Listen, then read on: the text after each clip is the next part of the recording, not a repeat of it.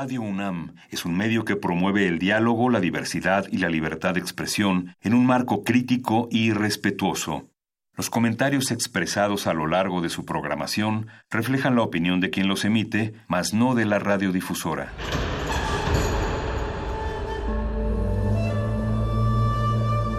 Un templo para la apreciación del ser mediante el sonido. mediante el sonido para nosotros. El sol sale durante la noche. Nuestros gritos llevan la mesura del silencio. Y el descontento está lleno de baile y risas. A todo, incluso a nosotros, nos resistimos. La universidad Ustedes y nosotros somos la Resistencia modulada.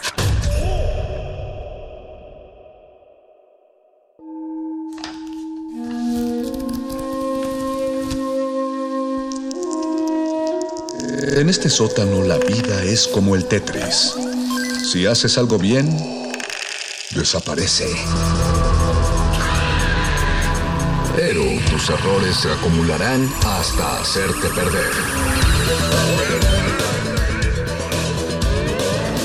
Hay quien dice que la vida solo te da una oportunidad. Aquí, siempre tendremos otra vida. El calabozo de los vírgenes. Pax, nuevo Monopoly para tramposos. Antes no podías hacer trampa en Monopoly, pero ahora sí. Pero si te atrapan, te arrestan. Nuevo Monopoly para tramposos. Vive tu juego. Hasbro Gaming.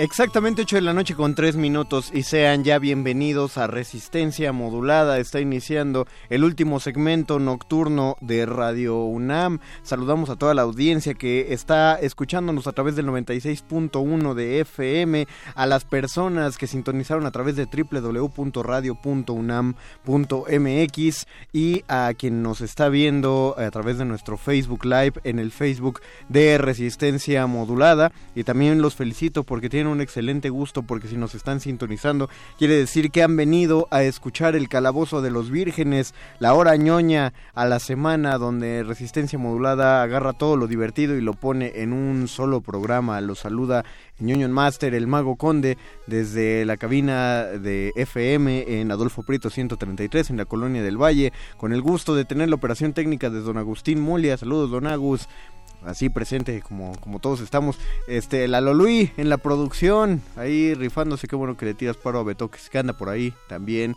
Y Alba Martínez que está en la continuidad. Y a nuestro, nuestra orquesta de cámara de rolocutores en lo que en lo que llegan los, los últimos piecitos que deben pisar esta cabina, está nuestro querido sanador sonoro Paquito de Pablo. Señor Master, respetar la audiencia. Bienvenido, Paquito. Listo, virgen. Qué bueno, listo y virgen. Listo y virgen. Recuperando la virginidad cada semana para este programa. Tanto como Radio Nam me lo permite. Muy bien, muy bien.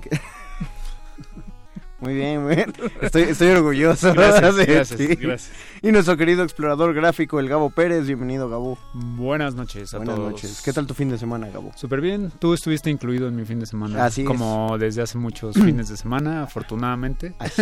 Porque son amigos, porque juegan el calabozo, digo, eh, Dungeons and Dragons. Sí es, es. sí es el calabozo. El, eh, bueno, Un sí. calabozo. El- el calabozo de los vírgenes de verdad, No digamos. somos amigos, pero no, no es cierto.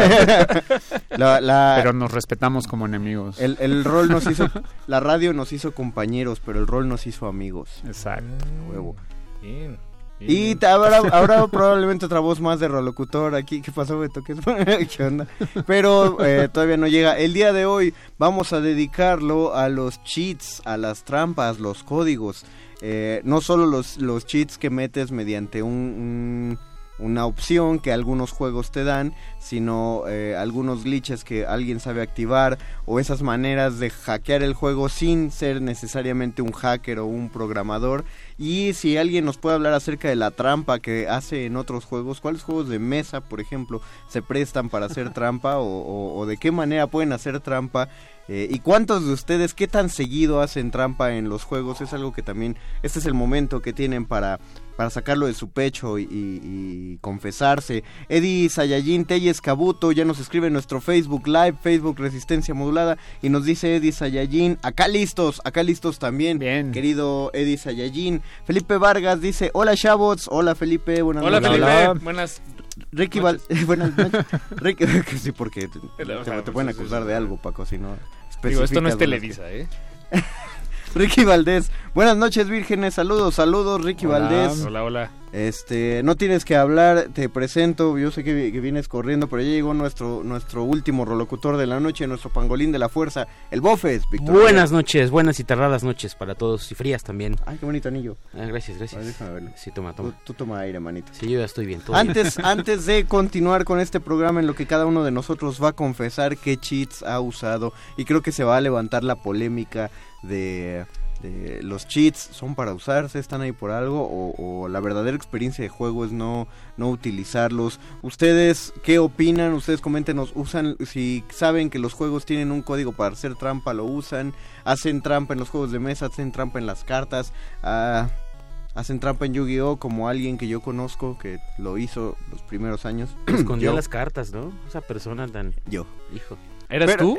pero antes de contarles eso, vamos a hacer una pausa musical. El primer, la primera canción que va a sonar esta noche es conocida como Track 99 o Track 99, Pista 99, que estaba en el disco Anticristo Superestrella de Marilyn Manson, una de las canciones de, de esa tradición de canciones secretas escondidas en los discos, donde tenías que esperarte dejabas el disco, acababa la última canción y tenías que esperarte como 5 minutos allá en los tiempos del CD cuando no podías saber cuánto duraba el track completo y si pasaba ese tiempo te permitía escuchar el track 99 de Marilyn Manson. Vamos a escucharlo, es muy breve y regresamos al calabozo de los vírgenes, todo lo divertido va aquí. El calabozo de los vírgenes. Go ahead and throw the bottom aside. We can the another.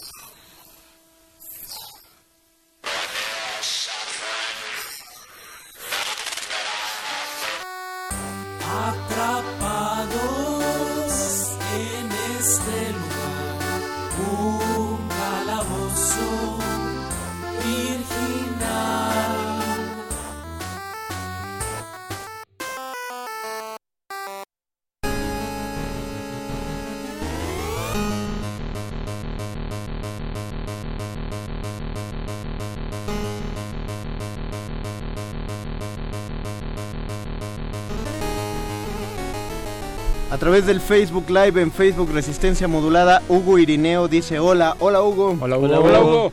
Tomkins Pavo, que nos escucha desde Canadá, saludos, Tomkins dice, Pavo. qué castroso, pero qué emocionante a la vez esperar los tracks ocultos. Sí, Sí. no, no sé si castroso porque pues realmente no sabías que estaban ahí. Eh, ahorita ya si alguien saca un track oculto ya es eh, Bueno, su- de supongo que se refiere a castroso de cada vez que lo quieres escuchar era como, Ah, ah, bueno, le bueno, tengo que sí. o adelantar o, Sí, o esperarme sí. los cinco minutos. Pero pues qué cosa bella no requiere un poco de tiempo, ¿no? Al final del The Offspring también había un track que no estaba Ujú. tan chido, que era como un reprise de una Sí, canción. Frank ¿no? Zappa también tenía varias rolas escondidas. Robbie Williams en su disco Ah, sí, Swing When. You're Winning, al final tiene una versión de Somewhere Beyond the Sea, Ah, que hay sí, que esperar sí. el último track para Tara, escucharlo, que es lindo. Sí, Debe sí. ser, debe ser. Recuerdo También que Korn o Limp Bizkit también tenían... en- en algún- Korn, sí, pero no me acuerdo en qué disco. Sí, no, no. Debía ser en ese donde venía la de Right Now. eh, tan, tan, tan, que el video era súper grotesco, que era un tipo eh, de dibujado, pero que se Ujú. levantaba las uñas y se clavaba Ah, un sí, clavo. O sea, cada, cada Muy escena del video te causaba cringe sobre cringe. Una vez mis papás entraron al cuarto mientras No. yo lo vi ¿eh? y sí, y sí ya no te dejaron ver nada. ¿Fuiste No, no, eso como que estás? ¿qué estás viendo? Ah, bueno, sí, porque, eh, o sea, no era, era cringe, pero no era pervertido, porque agarraba el papel y se cortaba así la pielcita. Sí, es- era... Eran escenas diseñadas para ese, ese sentimiento, Víctor. Sí, Justo ese. Eh, también les recordamos que tenemos un Twitter, arroba R modulada, donde Paquito de Pavuro está recibiendo sus comentarios a propósito de los cheats y los códigos. Yo termino de leer los comentarios aquí del Facebook de Eddie Sayayin Telles Rubio. eh, en uno de la Cuca dice que también había un track oculto. Órale. Ay, mira, es en el disco de, de Korn de Follow the Leader. Ahí viene el Eh, track Ahí viene el oculto. track oculto. Ah, ok. Así es. Entonces no, no track era. 13, porque que en Follow realidad the- eran 12. Follow the Leader es el de la, el- la niñita que está jugando en el avión Eh, y es- que se va a caer por el barranco. Sí, que está jugando el, el- exacto, el avión, exacto. Ese, ese- Sí, pues era, es de los... Creo que con ese dio a conocer. O sea, creo que tenía otro, pero... Pues ese fue su Ah, tercer el disco. que más lo escuchamos aquí. Sí, creo que de, de la generación cierto, sí. aquí en esta cabina, Ajá, eh, ese fue el disco 2000. que, que- que nos llegó más duro. Y hablando de generaciones, si hubiera alguien ligeramente mayor que nosotros en este programa, y por ligeramente me refiero a cuatro o cinco años más, probablemente esa persona para este programa hubiera podido traer su libreta, que generalmente era una libreta escribe, donde tenía anotados todos los códigos que mencionaban por la tele. Digo, nosotros ya tanto no porque teníamos dos facilidades, éramos muy pequeños y entonces alguien más tomaba esos códigos y cuando no, nosotros ya teníamos las revistas de Club Nintendo Exacto. y ya teníamos ahí guardados los cheats y, Y ya programas después- de tele. y programas de televisión, de donde- televisión también. pero si lo decían en el programa de tele sí lo tenías que anotar en algún lado porque Sí. ah, o, o- o te lo aprendías de memoria como un teléfono Bueno, y de, de niños la, la memoria era más eh, virtuosa. más bien más bien como teníamos menos eh, lugares donde registrar cosas pues sí nos lo aprendíamos o sea de niño nos sabíamos mínimo seis teléfonos cada quien Sí, claro. Sí. Teníamos los anaqueles vacíos. ahorita creo que ya nadie sabe uno o dos Yo me sé, casa. yo me sé el de mi casa, o sea, el de el de la ¿Casa donde papás? crecí, donde ya no hay nadie, ya no hay nada. a ver marca pero a ver, el número, ¿lo puedo marcar? Ah, lo voy a marcar. Había Al aire, un- así ahorita marcamos. A ver, marcan al 5681 6687. y díganos que escucharon a ver, otro lado. Ha- Había un disquito que te vendían con una revista con códigos. No recuerdo si se llamaba Game Shark o. sí Sí, o- o No, sí, sí. No sé, Game el, Shark? el Game Shark era una especie de computadora que le conectabas a tus juegos. Sí, era, era un adicional para, para que te ayudara a hackear o craquear el juego. O sea, podías cambiar el código fuente de cada juego. Pero, no sé también si a había ese te revistas. refieras, Víctor. No, sí, pero también había Sí, revistas. ah, ¿Sí? No, es que Sí, además, sí, sí. eso era un disco que tú metías a tu PlayStation, le metías un código en ese disco y ese código se quedaba como en la memoria del, del disco y cuando metías el juego específico de- del código eh, te hacía algo en, en el juego eh, y yo quería aprovechar para decir que uno de los cheats más fregones que había pero que obviamente implicaba perder la calificación de A en Resident Evil 2 era el cheat de las municiones infinitas que era eh, justamente yéndote a la configuración del control tenías que elegir el tipo C dejar apretados los dos, eh, los cuatro gatillos y apretar rápido X y eso ponía las letras rojas y una vez que estaban rojas y empezabas el juego tenías ya munición infinita. Eso te quitaba eh, la calificación de A de- del, del juego, pero era para que pudieras explorar todo el juego bien, conocerlo y ya después te lanzaras a hacer diferentes cosas como por ejemplo acabarlo con la pistola de mano que te sacaba a un personaje secreto que era una barra de tofu. Y esa barra de tofu se supone ¿Qué? que es impasable. Sí, una barra de tofu que nada más traía un cuchillo. Y tenías que acabar un escenario. ¿Tenía, bueno, ¿tenía manos o el cuchillo no, el, flotaba? el frente cuchillo al- flotaba frente Volaba, al sí. muñequito, era raro.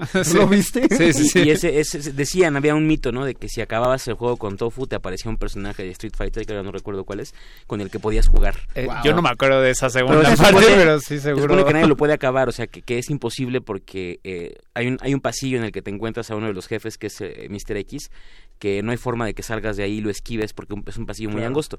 Entonces, eh, el punto es que había como muchas maneras, ¿no? De, de sacar cosas en Resident Evil 2, pero eh, podías jugar con municiones infinitas. Creo que ese cheat nada más aplicaba para Resident 2, ni para 1 ni para 3, que fueron como de la misma generación, porque ya el 4 ya fue otro tipo de juego, ya, ya no era igual, ya de hecho el 4 para los fans de Resident Evil pues ya no es tan interesante como, como los Claro. primeros tres, pero eh, había ese cheat, al menos en Resident Evil ¿Tú, 2. tú usabas el de el de Aimo Infinito? Eh, solamente para conocer, cuando jugué primera vez escenario B sobre todo, sí, porque era, era un escenario difícil por, por Mr. X, pero ya después lo jugaba ya buscando municiones y es que te, te servía como para entrenar a esquivar o ahorrar munición o empezar a ver cómo podías escaparte de los monstruos. Mm. Yo creo que era como un modo tutorial, un modo rookie, Ajá. pero podías tú configurarlo para eso y eh, podías quitarlo. Si lo activabas una sola vez en el juego, pues ya no podías. Y también en Resident 2, si llegabas hasta la comisaría sin agarrar ningún eh, objeto durante el camino, te aparecía en una escalera que estaba por abajo un personaje que sale en el Resident 3,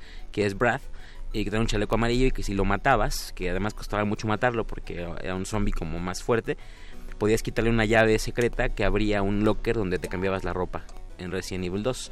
Y lo mejor era que si lo, sacabas con, con Claire, por ejemplo, en el escenario A, te daba el cambio de ropa de Leo en el escenario B y así eh, cruzado, pues porque todo se jugaba cruzado en Resident 2. Ok. Esos eran los encantos de, de ese juego porque tenía muchas este, trampitas que podías encontrar. Sí, es que eso es como lo padre de los cheats, ¿no? Que en realidad sí, sí están ahí. O sea, bueno, generalmente, digo, ahorita lo discutimos un poco más a fondo, pero generalmente estos cheats que sí están incluidos en el código, que sí están pensados para que alguien pueda llegar y accesarlos, también son geniales porque es una manera como de estirar más el juego, ¿no? O sea, lo puedes pasar normal. Sí. Si lo puedes pasar un poco distinto, o sea, si puedes hacer... ¿Cómo sería pasarlo con Amo Infinito? Pues sí, es otra experiencia, pero a mí siempre me ha gustado mucho eso en los videojuegos, ¿no? Poder como saborearlos de distintas maneras. Además, creo que eh, denotan un cariño que los creadores tienen a, a, pues a su producto, ¿no? Al Como mundo. a- De- al, de al hecho, mundo, en el, eh, ah. exacto, a su comunidad, a quienes los, los juegan, los consumen y, y darles estos eh, esta posibilidad de acceder a una experiencia eh, pues, por encima de, de la normal. Creo Ahora que, que, dices lo de cariño, en 007, en el GoldenEye, aparte del de las cabezas grandes, había uno que era DK Mode, que Ah, tenían las cabezas, la cabeza grande y los brazos grandes como Donkey Kong. Y era un Órale. homenaje a... Porque son de los mismos creadores, entonces Sí, les había salido tan bien el juego y les había fascinado que hicieron esta versión como pues, medio gorilosa. entonces era súper fácil matar a todos y en el multiplayer se ponía padrísimo porque eran como unas manos gigantes y cabezas gigantes por todos lados, pero justo, ¿no? También hay cheats que, que, que vienen del romanticismo, ¿no? Pues se me ocurre ahorita el de. Estaba viendo eh, uno de Hideo Kojima. Este. Que es un cheat. Que, que lo, lo, lo, lo padre, o bueno, este, de este atajo, de- de- en caso de que alguien lo encuentre y lo, tomara, es que acelera el tiempo.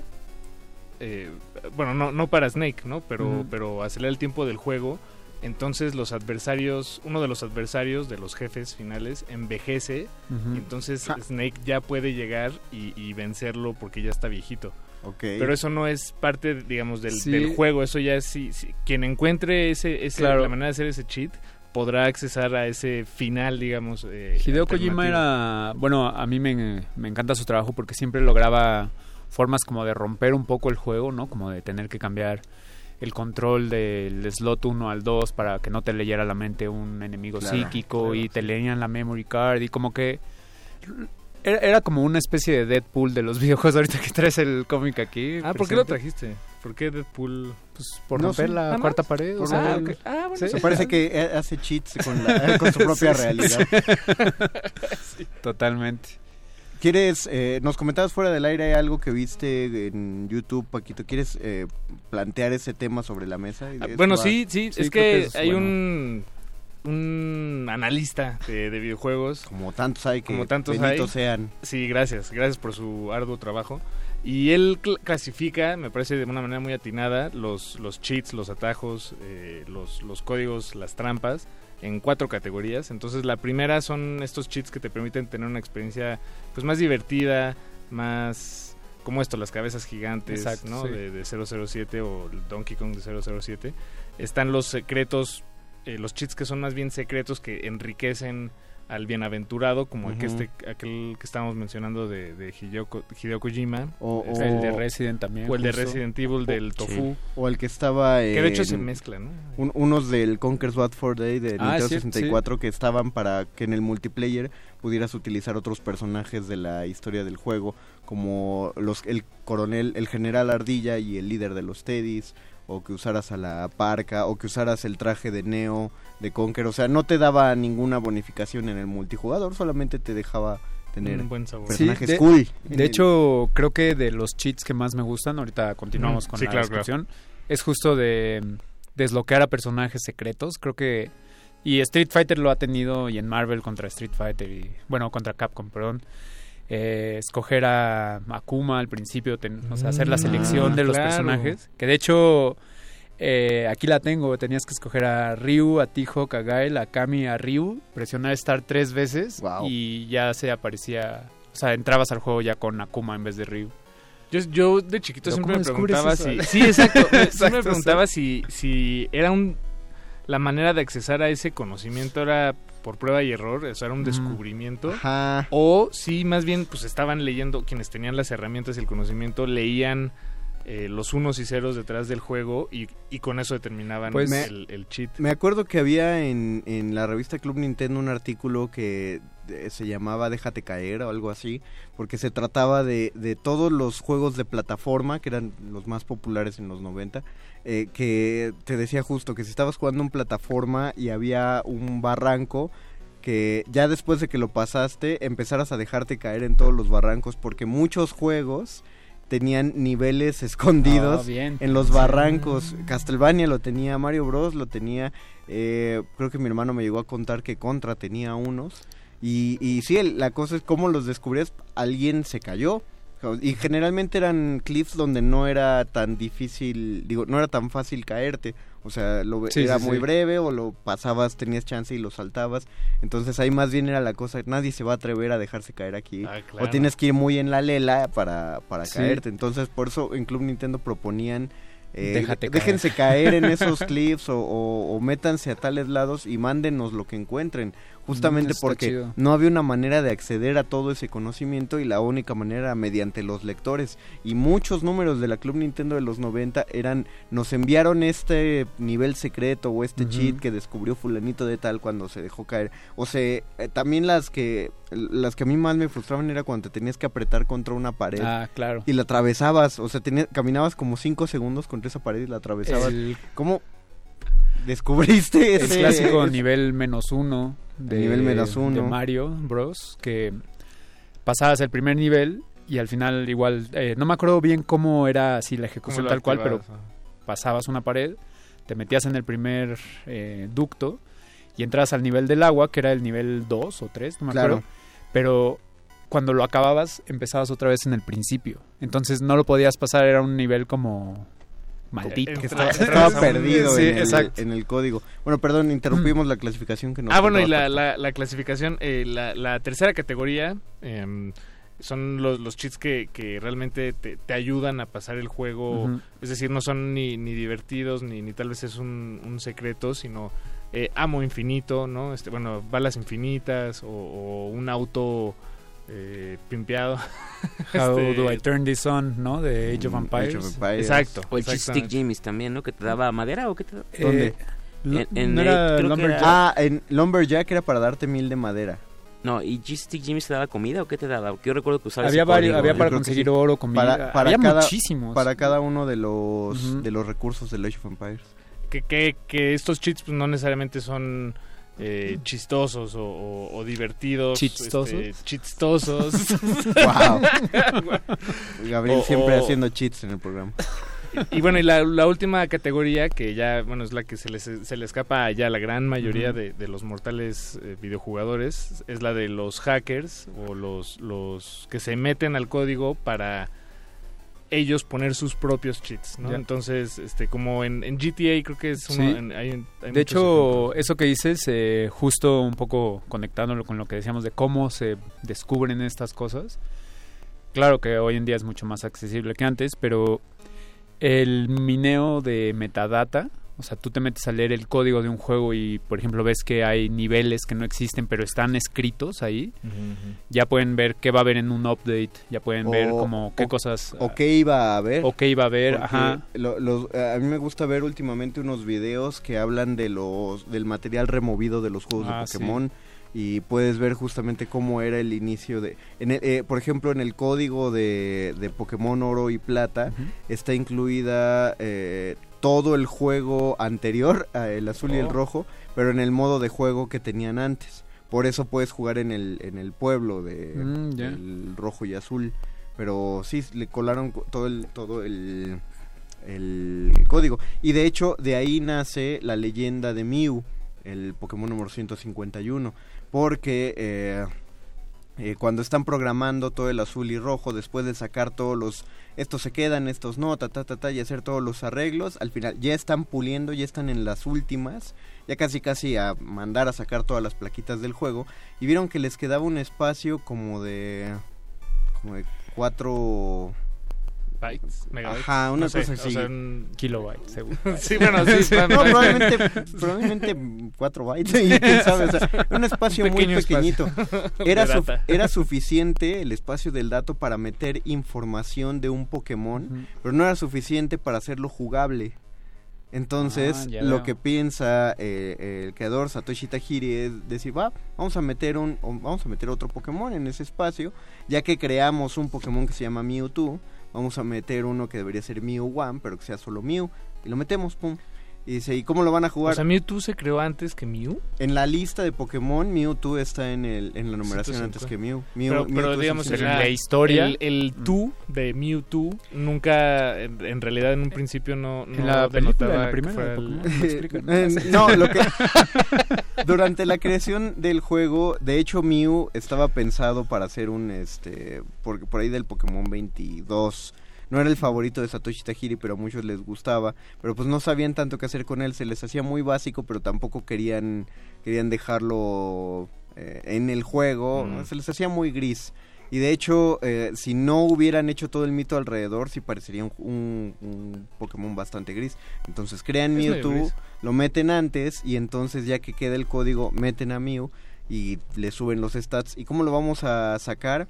Ah, ahorita no digas nada. Vamos a correr un rumor de pronto en alguna revista o algo. Le damos la información a alguien y a ver cómo empieza a pasar de boca a boca. Y eso fue lo que ayudó muchísimo a las ventas. Realmente Ah. Satoshi Tajiri salvó Game Freak. Ya era una compañía que ya estaba para, para el perro y Game Freak de hecho eh, también tenía su propia revista, pero ya, ya estaban yéndose al, al, al caño.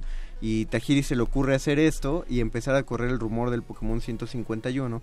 Los jugadores empiezan a comprar el, el juego, empiezan a tratar de hacer todos los cheats posibles. En el, en el trayecto descubren a mi signo.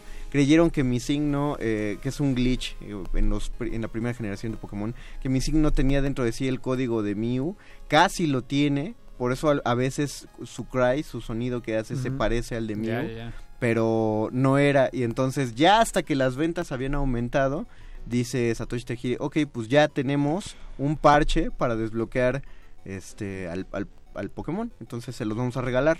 Oh. Así que vénganse a esta convención, que también es pagar una entrada, Sí, que es claro, un montón no, no eran de gente ir a consumir.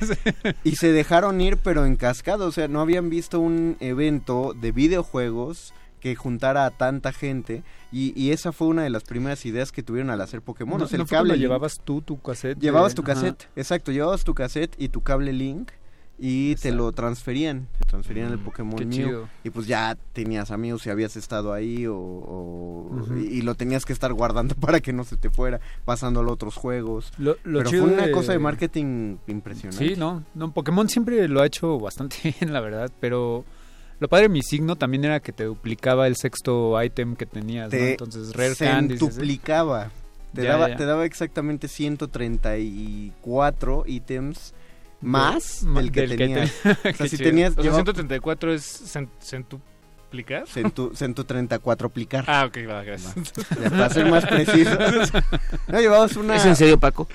llevabas No, no, dije, ¿qué? llevabas un esa Candy y lo ponías en sexto lugar. Y vamos. Y ya tenías 135 Rare Candies. y- Ujú. y, pero no podías multiplicar esos. Sí, O sea, no. tenías eh, que ponerlo uno exacto. aparte. Vamos a hacer una pausa musical antes de continuar con esto. Ustedes. Ah, eh, leo rápido un par de comentarios. ¿Tú tienes algo en Twitter, Paquito? Sí, sí, sí. Ah, espera, nos llamaron, nos llamó Francisco Nieto, llamó a la cabina Oh, Francisco solamente Nieto. para mandar un saludo a todos los vírgenes de esta mesa desde Tlalpan. Saludos Bien, hasta Tlalpan. saludo muy virgen, muy, muy virgen. Muy virgen a allá. Paquito Nieto. Dice también Tomkins Pavo, o mejor dicho, los apuntaba en una tortilla por aquello de que nos mandaban por ellas y nos tardábamos jugando en las maquinitas. Pues hubieras usado la, la servilleta. O sea, no, no en la tortilla, o sea, en el paquetito de tortilla. Ah, o sea, bueno. supongo, no sé. No, a mí me encanta más bien Sí, pensar la la, otra. referencia. Iván Toro Romero, el código Konami tiene diferentes efectos dependiendo del juego. Bueno, Arriba, ese código arriba, de abajo, hecho ya abajo, es, este, es tan, tan legendario, tan trascendente que en páginas de internet Ah, sí. puedes usarlo para activar No, funciones ¿a poco? de- Fe- en Facebook se puede, creo. Ah, sí. Sí. Ah, eso no me- o no ah, sé tú si todavía Facebook, se no puede. te creo. sí, bueno, tuve alguna vez y lo hice. No, no. Según yo sí se podía. Pero, Pero- sí es un gran código. Sí, es un gran código. Es como una palabra mágica en ese sentido. sí, sí lo es. Pues cuando tú digas, Conde. ¿O Pues me leo unos comentarios? Sí, leo un par de comentarios de Eh, Twitter. tenemos aquí en Twitter un par de mensajes de Uzumaki Gun 2997 y dice, cuando jugué Resident Evil 2 vi a mi celular para leer la guía, me sirvió mucho para algunos acertijos que me tomarían días en resolver. Y no me recuerdan a Yu-Gi-Oh! Ese juego me quebró por unos tres años. Por eso odio esos juegos de tarjetas. Apenas Sí. tolero el de Magic. Pero Pero, ¿por nunca volveré a jugar Yu-Gi-Oh! Pero ¿por qué lo quebró? ¿Quién sabe? Tal Seguro porque se gastó un- todo su dinero en eso. Yo sí llegué, Ah, se lo yo, quebró sí, yo literal. sí llegué a pagar 250 pesos por una tarjeta. Que luego escondías. Sí. Pero No. Ah, Hoy en Acá- día- ah, en la trampa sí. Trampa. No se me hace demasiado. Hay No, tarjetas. no, muy, ahorita muy ya no, pero- lanza. Sí, no, no. Los 2005, sí, sí, eras, sí es bastante. barato. 2006, sí estaba... Todavía hace como probado. seis años la Cristia costaba unos 600 baros. ¿Es Hada? Sí. Ah, ok. Y también nos escribe, nos escribe Tlaculio Noctivago y dice, por mi barrio, por mi barrio rentaban consolas y tenían hojas engrapadas con los trucos del perdón, con los trucos del GTA San Andreas, Ah, pero chido. como los morros de primaria las maltrataban, al final de estas ya parecían pergaminos antiguos con manchas de salsa valentina. Eso está más chido todavía. Emoji de puerquito. Qué leer Emoji de puerquito. saludos, pues saludos. Hola, hola. Vamos a escuchar ahora sí un track perdido de un grupo, eh, hasta donde sé es una rola que no estuvo en algún disco, o sí, quién sabe, de algún, en algún lugar tenía que aparecer, pero fue la segunda aparición de The Ramones, que fue antes de la aparición que hizo en Los Simpson, creo. No sé, pero cuenta como la segunda canción que hicieron para una caricatura. Es el tema de Spider-Man, interpretado por los Ramones. Estamos en el calabozo de los vírgenes, todo lo divertido va aquí.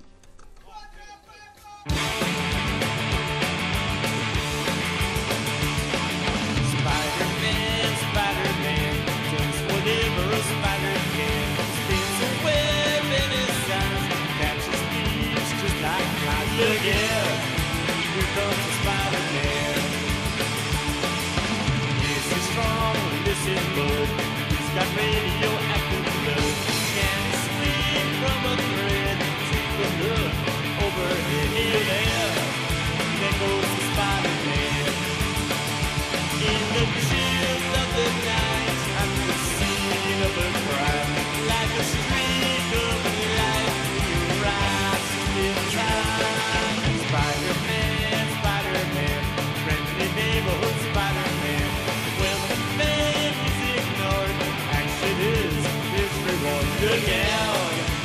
roads.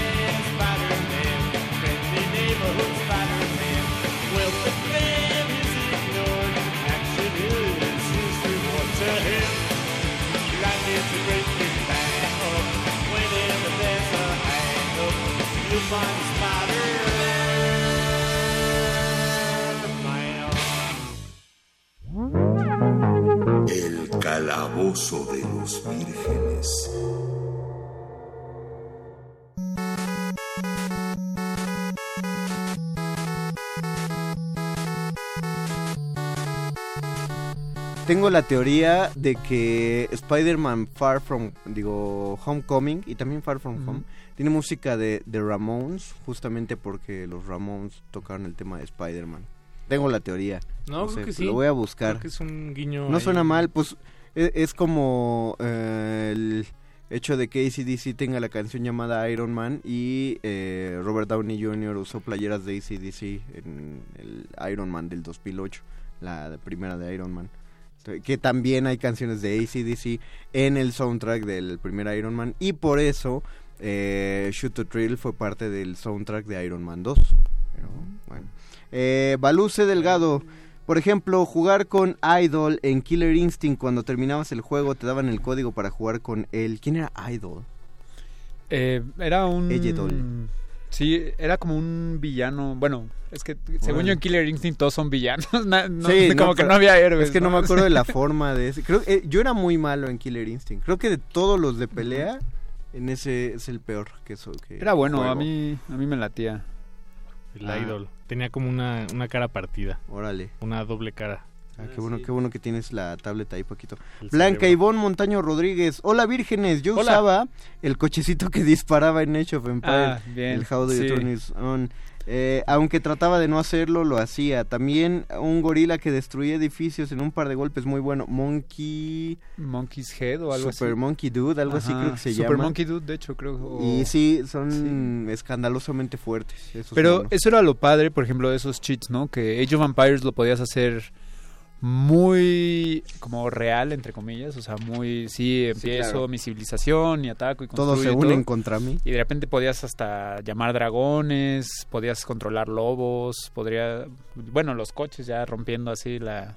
Sí, es cierto. la Creo que de todos esos el peor era el que te revelaba todo el mapa. No sé por qué. Me suena que es el peor de... Es que también es ¿Cuántos eso, o sea, ahí sí es por gustos, ¿no? Hay estos cheats, ¿no? Por ejemplo, el Infinite Ammo, ¿no? Que es de los más populares en varios juegos. Es padre porque así puedes seguir un juego y divertirte y seguirlo y seguirlo y seguirlo, pero también está la versión padre que es como explorarlo, que te cueste más trabajo. O sea, yo creo que todo a, se vale. Voy a tener que abrir la pregunta después de leer el comentario de Iván Toro Romero. Eh, dice, hablando de Mew y la Game Shark, yo utilicé una Game Shark para desbloquear Mm. a Darkrai, Shamin y Arceus en Pokémon Diamante. Yerma Hernández, Iron Man es de Black Sabbath. Yerma Hernández, los clásicos trucos, gracias. Los clásicos trucos del G- con razón un poquito me vio raro. Los clásicos trucos del GTA que primero eran combinaciones del control y después fueron números telefónicos que marcaban el juego. Un saludo Ah, desde sí. Ixtapaluca, nos escribe Yerma Hernández. Saludos, Yerma. saludos, saludos. Sí, el Moonwalk podía, que era, bueno, tenías como... o sea, fuerza- Tenías un jet, ¿no? Un jetpack. ¿o es- No, no, podías saltar como mucho más alto, así. Ah, ¿en el San que- Andreas? Sí, de hecho, eh, GTA siempre Bueno, ha sido... todo sí puedes... sí. De hecho, yo algo que hacía mucho en GTA, que es en la otra versión de cheats en realidad, que ahora son glitches, o sea, no... Claro. Porque ya no hay tanto cheat No. en los juegos, porque... Más bien se llama contenido que compras. Eh, exacto, Ahora. sí. En lugar No. de que te lo regalen en cheats, te lo venden. También he Sí, topado que lo- sí, sí. hay juegos que luego te vienen en la sección de cheats y te metes y no son cheats, nada más son como opciones que escribe, o sea, sí vienen presentadas como en forma de cheat de, ah, escribe algo y eh, algo pasa, pero Sí, pues es No- el, no es es el sistema capitalista integrando precisamente aquello que no puede capitalizar Sí, al pero propio no, sistema yo tampoco lo veo como- pero estresar juegos como los glitches, a mí yo lo he hecho bastante y es algo bien divertido. Digo, no El- igual no sé cómo lo encuentra la gente. El truco de las 99 vidas de Mario Bros. Ujú. que hasta donde me enteré también existía hasta el Mario World. Ujú. Existió en el primer Mario y en el Mario 3. Y en el 3 era donde más se usaba. Según yo es un glitch para estresar al juego y que te empiece a dar vidas. O Sí. sea, te quedas trabado saltando sobre un, Una concha, ¿no? un caparazoncito hasta que te empieza a dar monedas, te da puntos, luego te empieza a dar vidas y te quedas ahí. Y O sea, mi hermano me contaba que cuando ya le salía el juego, él literalmente podía apagar la tele, irse a comer, y regresar. regresar y cuando prendía la tele ya tenía sí, sí. montones de vidas. Pero todavía era la época donde te decían, pero no apagues la tele cuando está conectado el Nintendo porque se descompone. Exacto, sí. No sé si sí se descomponía algo. que no, en realidad. ¿verdad? También Metroid tenía uno bien padre. eh, Si, si acababas Metroid en menos de tres horas, te enseñaban que Samus, eh, o sea, bueno, al final veías que Samus era una mujer, pero si lo logras acabar venía un clip extra que era ella así como medio Vestida de moviéndose. otro color, ¿no? Pues ella Como sin la armadura, Ah, ajá, bueno, como, sin la como un sí. leotardo espacial, ajá. Y hay un cheat que se que era Justin Bailey que te permitía jugar con Metroid, pero como que nadie sabe por qué el nombre Justin Bailey, porque ninguno Ah, de los creadores se, se llamaba Justin Bailey. O sea, digo, han de haber tenido alguna razón secreta los que lo pusieron ahí. Pero sí te permitía jugar el juego Metroid, pero con Zero Suit Samus, como la conocemos Hay que ver. ahora. Yo, yo creo que Bailey es un juego de palabras. Ah, Se puede lo ser, desarrollaron sí. en algún Bailey porque es Just In Mm. Bailey, no sé. Oh. Hay que- Ah, bien. Hay que, Y- hay que pensarlo. ¿eh? Pero mira, ahorita Sí. que mencionabas, Conde, lo de los eh, pagos... eh, Micropagos, sí. Los micropagos o, Mm, o- o terribles. que le dicen los in-game purchases. Mm, Me duele, o sea, me me duele. duele, sí. Neto me duele. Me- bueno, a- me frustra más de lo que me duele. Pues es que sí, de alguna manera entraron a... No, no, a, no como respuesta a los cheats, sino en realidad es como es una estrategia, bueno, así lo entiendo yo, una estrategia de, de seguir ganándole dinero, ¿no? De, de sacarle más jugo a la naranja. Pero pero pues de alguna manera sí atacan directamente esa posibilidad de Eh. tener de tener cheats y estaba viendo que eh, en realidad bueno todo esto es en Estados Unidos donde está todo muchísimo más eh, eh, pues legalizado que, que aquí en México no Eh, este sí son son otros niveles de, de, de legislación Mm. pero ¿Qué, ¿Qué pasó, muchachos? No, nada. ¿Están todos bien? Te Ah, sí. estoy Ah, no, no, escuchando, sí, sí, sí, No, no, sí, te sí. escuchando, atención. Eh, el, el chiste es que una vez que uno compra un juego, pues el juego ya es suyo, ¿no? Entonces eso viene con el código del juego incluido. No lo puedes vender, no lo puedes reproducir, pero el código ya es tuyo. Entonces sí lo puedes alterar. Entonces, ¿qué pasa Mm, ya veo. cuando tu juego, que ya es tuyo, que ya el código es tuyo, pero en ese código viene esta parte de las de la posibilidad de tener compras eh, de- eh, en el juego. ¿Qué pasa si yo la modifico?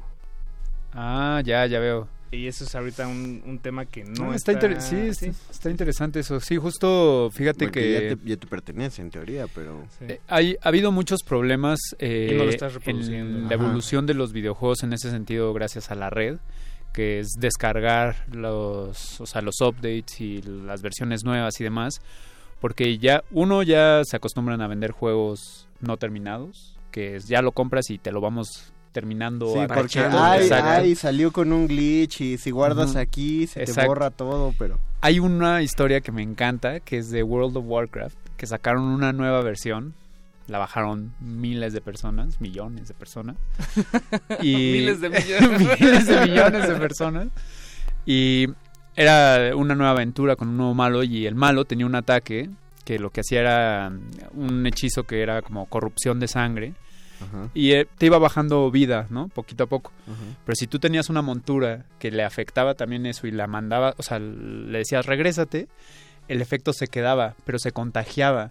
Entonces llegó un momento en el que fuera de la pelea todo el servidor, te- o sea, todos los servidores se empezaron a contagiar de eso. Entonces tuvieron que hacer un mega reboot del juego, pero la banda se empezó a contagiar y todos empezaron a morir y así era como una epidemia brutal porque no, No, metieron bien un código, sí.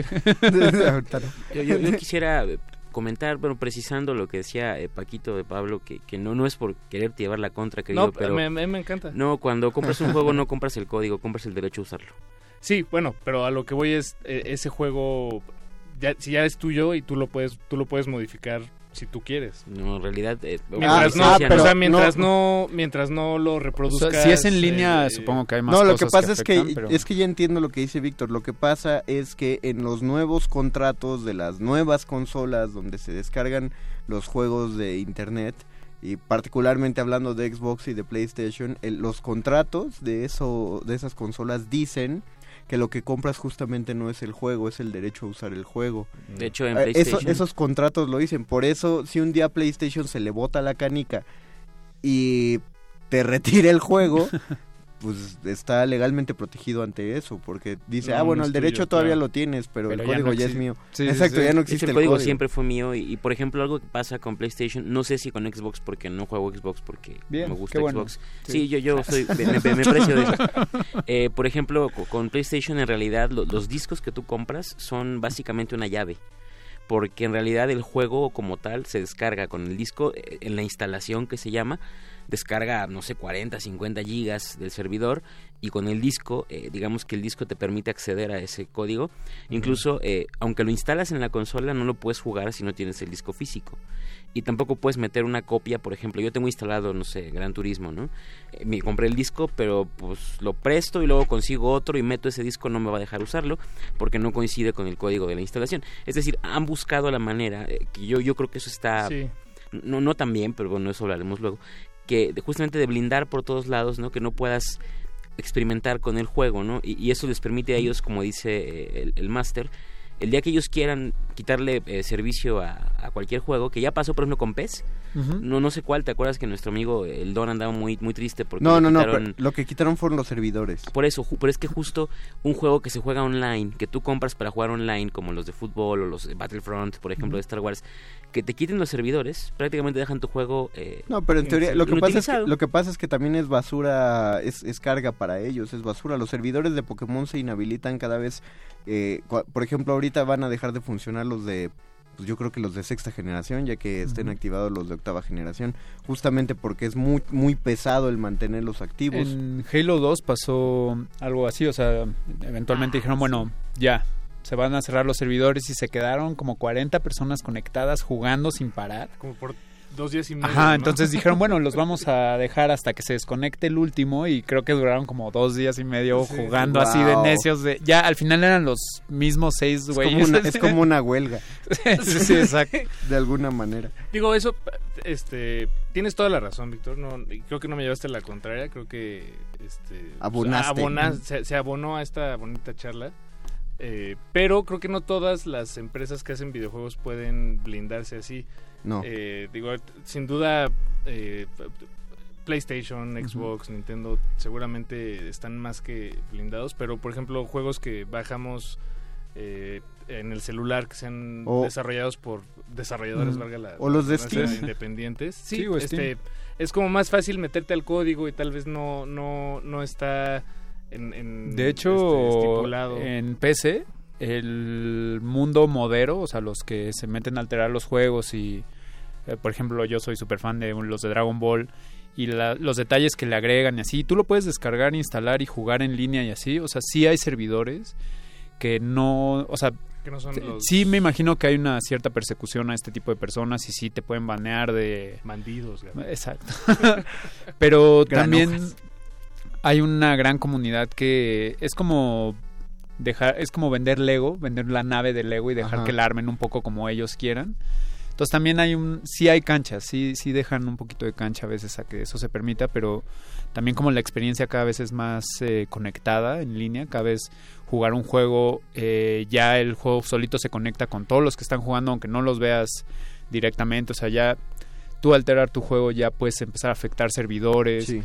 Y hay muchos casos de, pues tú te metes un servidor y si alguien está hackeando o usando glitches, pues afectas la experiencia de cientos de jugadores, entonces también ya cada vez se afecta a un rango más grande, ¿no? De personas. sí. Tenemos apenas un par de minutos para contestar la pregunta de la noche. Cheat significa trampa, tal Sí. cual. Entonces, usarlos o no usarlos, ¿está bien o está mal? Dice Hugo Irineo, la recomendación era no dejar la tele prendida con los juegos en pausa porque la imagen se quemaba en el cinescopio Ah, sí, por sí, estar es- fija durante mucho es tiempo. verdad, Eso sí es verdad. en mis retinas. No, pero ¿sabes qué? En el cinescopio no. O sea, sí decían eso, pero no era tan fácil que quedara en el cinescopio. ¿Sabes cuáles sí Las se plasma, quemaban? ¿no? Las de plasma sí, Se, que, se les quemaba la imagen horrendamente. Qué horribles Yo- teles. Sí, porque yo, yo tuve una tele que se le quedó la, la guitarra del Guitar Hero, Mm. porque la parte de alrededor pues es fija, entonces aunque todo lo demás se moviera, lo que Sí. más duraba era ese brazo y ahí estaba. Y ya chingue echa a perder esto. Hugo Irineo, al comprar un juego el código no es tuyo, lo que realmente compras es una licencia de uso, como ya nos dijo Bofito. ¿Qué más hay No, en. Twitter, Paquito? Eh, en Twitter dice Tlaculio. Otra Hola, vez. Tlaculio. Dice, cuando el GTA San Andreas estaba en su apogeo había muchos trucos falsos que no funcionaban. Recuerdo algunos como un truco para llamar un león u otro Mm. para subirte a un ovni. Sí, la- la- los, las leyendas urbanas estaban a la orden del día. En Pokémon para sacar a Mew tenías que mover supuestamente el camión que estaba antes Ah, de sí, subirte cierto. al Santa Ana. Cámara, y no tenías que usar Strange para mover ese camión. Y yo hice todo lo imposible en el, mezclando el 64 con el Game Boy para llegar con un Pokémon con Cot y, y Strange hasta ahí. Y no se movió el camión. Y yo pensé que... "Uf, ya Pero está padre Mew". también las leyendas dentro de los juegos. Es como, ah, hay una leyenda que dice esto y no. Ah, Que, bueno, tal vez antes habían, tenían un sabor distinto, ¿no? Por, justo- Claro, porque- No, no, no podías buscar... Pues ahora, ahora si lo oyes solo buscas a ver quién lo hizo y ya. A ver si sí. Qué, qué curioso. Pero- entonces, ¿usar los códigos de trampa sí o no? Bofes. Eh, es que yo sí quiero insistir, digo, ya Paco nos dio la, la taxonomía de los códigos, pero todo código que esté programado en el juego, adelante. Juegos que rompan el código original del juego, cualquiera que este sea. Así, así de tajante. o sea, hablan- hablando de la... de- o sea, vamos a ver, si, si es un código que tú le pones al juego, como los mods y eso, No, no, no, no, pero, pero no, en, en los cheats no incluyamos nada como Game Shark o, o sea, na, ninguna Ah, ¿te refieres gente a los cheats que externa. están programados? Lo- los cheats Yo de ahí. creo que los Ok. cheats son, eh, y lo digo porque, por ejemplo, yo estuve trabajando por alguna razón con un ingeniero en sistemas y esto, y en una página de internet eh, que estábamos haciendo metimos algunos que se llaman también easter eggs. Ujú. A lo que quiero decir es que... eh, Huevos de Pascua. Los, los, perdón, lo- los, los programas, lo- los que, la gente que programa esas cosas, me imagino que se da la divertida de su vida, programando cosas que, que sospecha que nadie va a encontrar. Y luego salen las noticias que sí encontraron el nivel que pusiste escondido. Debe ser como el momento de gloria para ellos. Por esa razón diría, un cheat programado, realmente programado, y para que esté programado quiere decir que se puede repetir. Ajá, porque Sí, una cosa que te pasa sí. una vez y no puedes hacerlo otra vez, eso no es un cheat, eso es un bug. Pero, Ujú. o sea, los cheats que se pueden repetir, creo que están ahí por algo y quien los programó los puso ahí. O sea, eso no está ahí accidentalmente, entonces úsenlos, sean Sí. felices con ellos. Sí, de acuerdo. Ok. Pero también un, hay bugs. Sí, eh, hay, hay cheats que te llevan al book. Como los de el de Mario que te permite de, de, de Super Mario. 64. ¿Cuál era el de? No, no el de 64. No es de plataforma, ¿no? El que te deja acabarlo en un... Ajá, ese ¿no? es sí, el sí, avanzar sí, hacia sí. adelante, hacia atrás y que empiezas a, como a saltar en reversa y pasarte. Sí, ese es de Mario 64. Sí. Que, que, que, digo ya, si, si, si estuviéramos aquí hablando entre programadores, pues es un error que, que la belleza misma del Sí, código. pero permite justo en eso, y nada más lo voy a mencionar rápido, eh, los speedruns, la gente que se dedica a acabar un juego en el menor tiempo posible, hay dos vertientes, las que son sin Legales cheats, exacto, pero yo, so, yo sí soy muy fan de estresar juegos, o sea, de gente que se preocupa por, ah, es que esta pared sí me deja pasarla si hago estas cuatro cosas antes o si voy aquí y después acá, se traba el juego y me deja poder abrir una puerta, o sea, ese tipo como de intentar romper el código, creo que también es, o sea, me, me gusta mucho ver eso, ¿no? Digo, no necesariamente está bien ni está mal, pero va- de que está aceptado, Tiene- hay torneos de speedruns así. Tiene, tiene su riesgo. Por ejemplo, sí. hablamos del Missing, ¿no? En la primera generación de Pokémon. En la segunda generación había un cheat para clonar Pokémones. Pero Ah, sí, sí, te decían, pero ten cuidado porque a algunos se les borra el juego. Pero pasaba las menos, era más fácil clonar el Pokémon a que se le borrara. Pero en cuarta generación había un cheat justamente para llegar al Pokémon Shining, este ericito de, de Sí, sí, sí. plantas.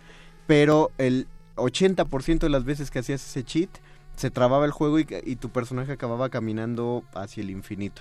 Oh, qué, qué buen castigo. Y, y Ah, sí, ya no, o sea, apagabas la consola y prendías y, y trabado, o sea, tenías que... Sí, no. el, el juego se tenía que borrar. Bethesda, que es de estas compañías eh, enormes, eh, permiten mucho modear sus juegos, pero siempre ponen un disclaimer de tú puedes bajar, o incluso te dan una sección para que tú bajes como mods de gente que lo sube, pero siempre dicen, tú puedes hacer lo que tú quieras, pero si se te traba el juego, si pierdes toda tu memoria, si lo que sea, es, es Es tu culpa. bronca. ¿Tú qué opinas, Gabo? Yo, ¿Sí no? cheats, definitivamente sí, o sea, como en el término que dice el buen Víctor, o sea, si están programados ahí, claro que es algo muy divertido, es una manera de experimentar los juegos. Y la otra versión, los cheats no programados, romper los juegos, se me hace un ejercicio padrísimo, pero sí también hay que saber dónde y cuándo hacer eso, ¿no? O sea, también si vas a afectar a más personas en línea, definitivamente no. Si lo vas a disfrutar tú en tu casa con tus amigos, definitivamente sí. Paquito. Yo digo que, que no, que los cheats son, son para No, no. cobardes y que no hay que usarlos nunca. Mm. Nunca. Me gusta. Hasta me toques. Me ¿Qué clase de friki eres, Paco? No, me gusta, me gusta la postura de Paco. Yo, yo no me sentiría completamente a gusto pasando todo un juego con cheats. Por Ah, ejemplo, no, sí, lo- sí, de los shooters, eh, los que más Cobardes. odio, los que más odio son justame- justamente los cheats de de este Como- Aimo Infinito. Sí, sí, sí. Porque digo, o sea, sí, qué bueno que está ahí, pero También como No, apuntar a no, la ¿sabes? cabeza No. directo y así, Ajá, o sea, como... Pero No, eso sí, no. eh, yo me acuerdo que había un cheat en el Mortal Kombat Ultimate de Super Nintendo. Metías un código al principio del juego y eso te permitía que cuando terminaras de pelear eh, y ya estuvieras así en el momento del finish him, solo tenías que presionar L o R y activabas un fatality. Según cuál activabas, era con L o con R. Ahora está así en los nuevos y yo no los puedo hacer tampoco así. En el, el Fatality fácil, así R2 y X y nada más no sucede nada. La cosa es que así, eh, pues así yo siempre jugaba. Pero un día mi primo, que era el que tenía el Mortal Kombat Ultimate, descubre el código para un fatality de Smoke, del, el, sí, el robot que era de humo. Y al desbloquearlo, eh, pudimos hacer ese fatality ya con código y nos sentimos mucho mejor. Porque ya podíamos hacer un fatality como se debía hacer. Exacto, sí. Entonces, aunque sí la experiencia de juego se volvió muy chida con el cheat, creo que no yo no me siento 100% satisfecho con el juego si en algo me apoyé en cheats. No, e- es lo mejor es pasar un juego bien primero y ya después lo vuelves a pasar como en Ajá, variación. sí, lo- Eso lo- lo es lo que digo, o sea, O al revés, pasar un game con puros cheats y luego ya ver. también está Ya, ya que, a mí ya, ya que ya lo viste todo. a mí sí me gusta cuando juego en línea jugar contra gente que está haciendo trampa porque es como, ah, sí, te voy a ganar aunque estés haciendo trampa. Exacto. Pero está difícil. Nos dice Betoques que en Mega Man X había un cheat con el que podías sa- sacar el Hadouken de Ryu y mataba a los jefes de un solo golpe. Dice- Pero, pero necesitabas muchos requerimientos para... A mí me suena mentira, ¿eh? Sí. No, creo- no, sí, No, sí no, sí, existía sí, sí, porque sí. sí, sí he visto el sprite de Mega Man X lanzando Hadouken. Ve, hay un pequeño tu virginidad está, está Intacta. peleando, Aflora- está floreciendo. Te felicito, Betoques, te felicito. Eh, Hugo Irineo, el truco de a Barrel Roll en Google usando Chrome. Ah, Escriben claro. A Barrel Roll, les gira la pantalla. Y Arturo Lugo, cada vez que alguien menciona sobre trucos, siempre se me viene a la cabeza el clásico Gesoyam del San Andreas. ¿Cuál, cuál? Gesoyam. Mm, No, Qué no bueno. lo sé. Pues qué bueno, nos gustaría preguntarte qué hace, pero pues ya no tenemos nada de tiempo. Muchas gracias, don Agustín Muli en la operación técnica. Gracias, Betoques y Lalo Luis en la producción. Y gracias, Alba Martínez en la continuidad. Nosotros nos despedimos. Recuerden que sigue la resistencia por dos horas más. Ahorita vienen los de Retinos. A ver si alcanza a sonar algo del track oculto del Calabozo de los Vírgenes. Muchas gracias, eh, Paquito de Pablo. Gracias, gracias. Buenas Muchas gracias, Gabo. Gracias, Víctor. Muchas gracias, Dungeon Master. Nos vemos hasta el próximo martes. Adiós.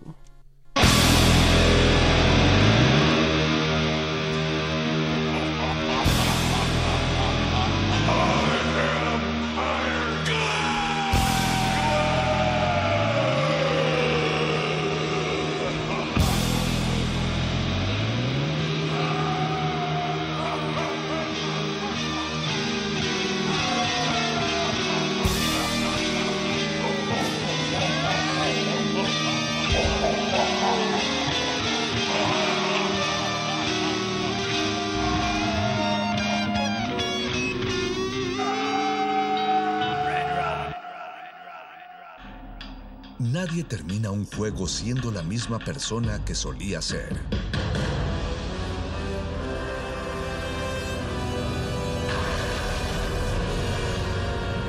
Seamos alguien más. 2020, 100 años del nacimiento de Isaac Asimov. Prever lo que puede suceder en el futuro no solo es cosa de adivinación, sino que es anticipación científica o la singular capacidad del ser humano de escribir sobre su historia cientos de años adelante del presente. Es lo que Asimov denominó como psicohistoria. los futuros que construye, que generalmente son muy sombríos. Porque en casi todos esos futuros el hombre está dominado por la tecnología. Es un poco la tesis de Feuerbach, aquella que nos hablaba del hombre dominado por su creación. Jaime Casillas Ugarte, escritor. Isaac Asimov, 96.1 FM. Radio UNAM, experiencia sonora.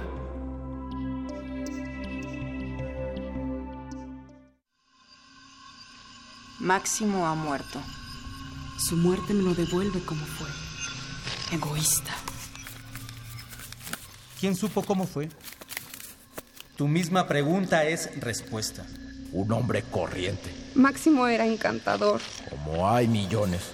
Fue un ser vulgar que solo sabía ir a lo suyo por los caminos más trillados. Porque tu querido Máximo era un ángel de maldad. El entierro se verificará mañana a las 11.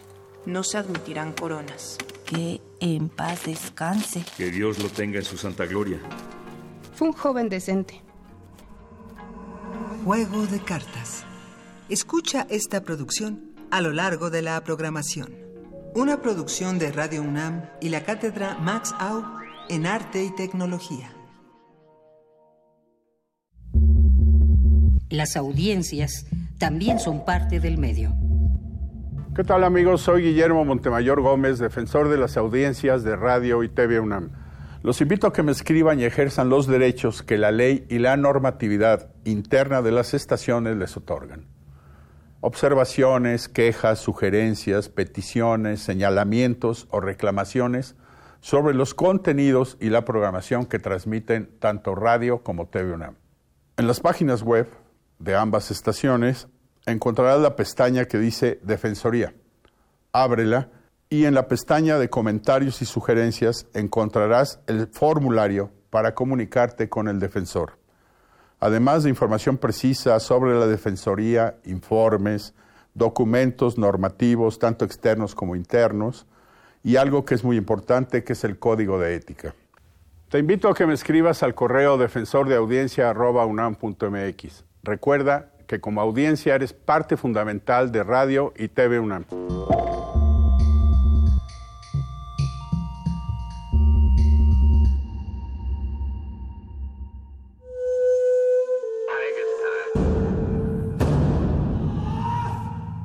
Solo hay dos momentos excelentes para ver una película.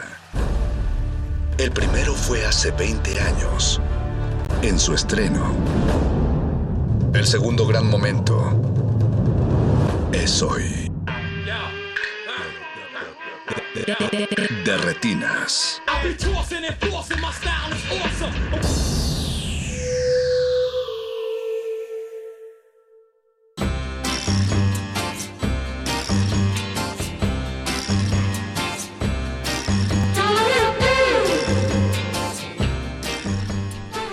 Buenas noches y bienvenidos a su cabina cinematográfica. Mi nombre es Rafael Paz y vamos a estar hablando de cine hasta las 10 de la noche. Aquí a mi está Jorge Javier Negrete. Hola Rafa, buenas noches. Y a su derecha Alberto Acuña Navarijo. ¿Cómo estás Rafa? Buenas noches. Y pues chicos, no sé qué quieren hablar hoy. ¿Qué traen sí. hoy en la cabeza? Pues, Cindy la Regia. Cindy- exacto, Cindy la Regia. Traigo a Cindy la Regia en la cabeza gracias a una serie de, de tweets pautados, algunos, otros no, no sé, no ¿Pautados? sabemos. Ay, no. Eso dicen, eso dicen. Eso nos hacen a crítica. En la mexicana menos. y si es videocine, menos. No, nunca. Les recordamos que esta noche el, el señor Don Agustín Muli está en los controles. Mauricio Orduña en la producción. Este, le está auxiliando Eduardo Luis Hernández Hernández. Y en continuación, Alba Martínez. Pero no, en realidad, chicos, vamos a dejar un poco el cine mexicano esta semana. Uh, qué caray. Para concentrarnos en un bello aniversario que sucedió ayer. Exactamente, el centenario del natalicio del gran cineasta italiano De Federico, Federico. Fellini. Que dio pie a muchas cosas en redes, ¿no? como siempre que hay fechas eh, importantes. Como todas las buenas efemérides en Twitter, fue celebrado con muchos hilos. Con entusiasmo e hilos. Exacto. Sí, sí, sí. Yo lo vi desde que estaba en la secundaria. Nadie lo desde, los on- desde los 11 años. Bueno, hubo tweets asegurando que, no, no, deja todo eso, que los acaban de destetar y ya habían visto todas las películas. Entonces, bueno, ahí, ahí, todos aprendemos a diferentes ritmos. Sí, o- así que yo vi, a- me acuerdo a los, este, cuando empecé a la secundaria. Cuando Fellini no era popular este, en mi preprimaria. yo lo puse de moda. Pero bueno, chicos, vamos a estar hablando un poco de, pues, de Fellini, de qué nos gusta, qué no nos gusta, eh, cuáles son nuestras películas favoritas. Para eso tenemos un par de invitados que llegarán después, obviamente, del corte musical. Eh, les recordamos a todos eh, que nos pueden contactar en Twitter como arroba R modulada y en Facebook como Resistencia Modulada. Cuéntenos un poco cuál es su película favorita de Fellini. Hay ahorita un, un ciclo bastante entretenido en TV UNAM, que curiosamente empieza a las 8, así que si... Ahorita ya se les pasó la película, pero mañana le pueden poner, Jorge, digo, Sí, sí, si no estás haciendo nada en tu casa. O recurrir, como recomendó este cierto crítico ahí en Twitter, a la colección de Cima este, para ver las películas. Híjole, Entonces, ese. Digo, Ay, Leonardo, Leonardo. Le falta una actualizadita esa. Sí, sí, sí. Bueno, actualizadita, más bien una remasterización, los de, de la colección de Fellini y de varios otros directores. Pero, digo, esa colección de Fellini está desde que yo estaba en la preparatoria. Imagínate. Sí, son los, los mismos. Sí, falta son los ahí. mismos. esto ya. todavía cuando era este comprar los de Cima o los de Zafra, imagínate. Bueno, después de ese comercial, pues los invito a escuchar un poco de música, muchachos. Y que nos cuenten cuál es su película favorita de Fellini. Eh, vamos a empezar escuchando un poco de Italo Disco, de esas cosas que le gustan Sí. a Navarijo. Ah, Entonces vamos a escuchar Marcello de Mastrani de Silicon Dream. Regresamos.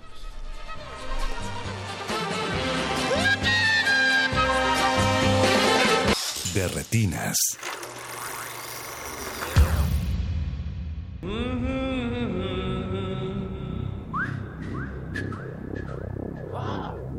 Boys and girls, welcome to Rome. I'm your Raspberry. Give me the gun.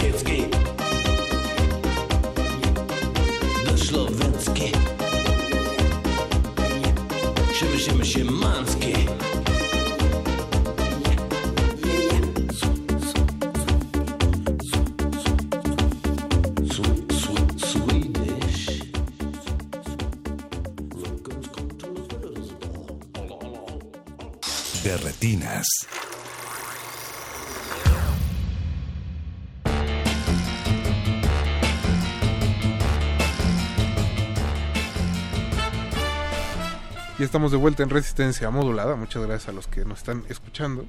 Les recordamos que nos pueden contactar en Twitter como arroba R modulada y en Facebook como Resistencia Modulada. Em, ya tenemos un saludo de Steiner Panero que dice que no pudo ir a ver 1917, pero bueno, hoy se quedó a escuchar de retinas. Muchas gracias, Steiner.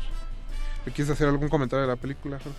No, no, yo ¿No? mejor Que se prefiero que, que Steiner vaya y se, y se deje sorprender en el cine. Bueno, si no la puedo ir a ver, puede prender su PlayStation y a lo mejor ya. Oye, Jorge. Perdón. Me- me- es que Ya le estás metiendo ideas a Sí, Steiner. vengo inspirado por el este por uno de nuestros invitados. Sí, sí, sí. Se nota. También le mandamos un saludo a Jorge Martínez Micher, que nos está escuchando, y un saludo a toda la Filmoteca de la UNAM. Eh, chicos, como dijimos en el primer bloque, vamos a estar hablando de Federico Fellini, que nació un 20 de enero de 1920 en un pueblito costero de Italia que se llama Rimini. Y bueno, pues para hablar de sus películas y de toda su obra y de cómo comía y bailaba y disfrutaba de la Y vida. bebía y reía. y- Como buen italiano, por cierto, sí, sí, sí. Y no le faltaba irle al Inter o a la Roma. ¿no? ¿A qué equipo le iría? Dice que no le gustaba el fútbol, por cierto. Uh.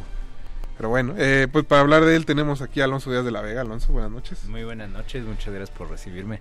Que seguramente lo han, lo han leído en el Universal y es parte del equipo de programación del Festival Internacional de Cine de Morelia. Así es. Y que ya había venido aquí al programa. O sea, Sí, en, tampoco están en algunas desconocidos. ocasiones y seguro lo han visto ahí, en- si tienen Twitter, pues haciendo polémica en Twitter. Un día sí y el otro. Y el otro también. ¿Por qué no? ¿Ahora cuál fue la polémica más reciente de los? 1917. Justo. Bueno, pero no entremos. No, Pero- no- Otro día hablamos de eso. día. Hoy es de Ese es otro programa. Sí, sí. y también nos acompaña esta noche Carlos Bautista, que es director editorial de Ipstory. ¿Qué tal? Buenas noches. Pues chicos, eh, muchas gracias por haber venido esta noche, ¿no? empezando por ahí. No, al contrario. ¿Qué les parece si eh, pues empezamos hablando de cuál es nuestra película favorita de Fellini? Creo que eso ayudaría bastante a, a sentar algún parámetro. ¿Quién quiere empezar? ¿Quieres empezar, Jorge? Te ves distraído. Este, yo le paso el balón a Alberto y ahorita ya.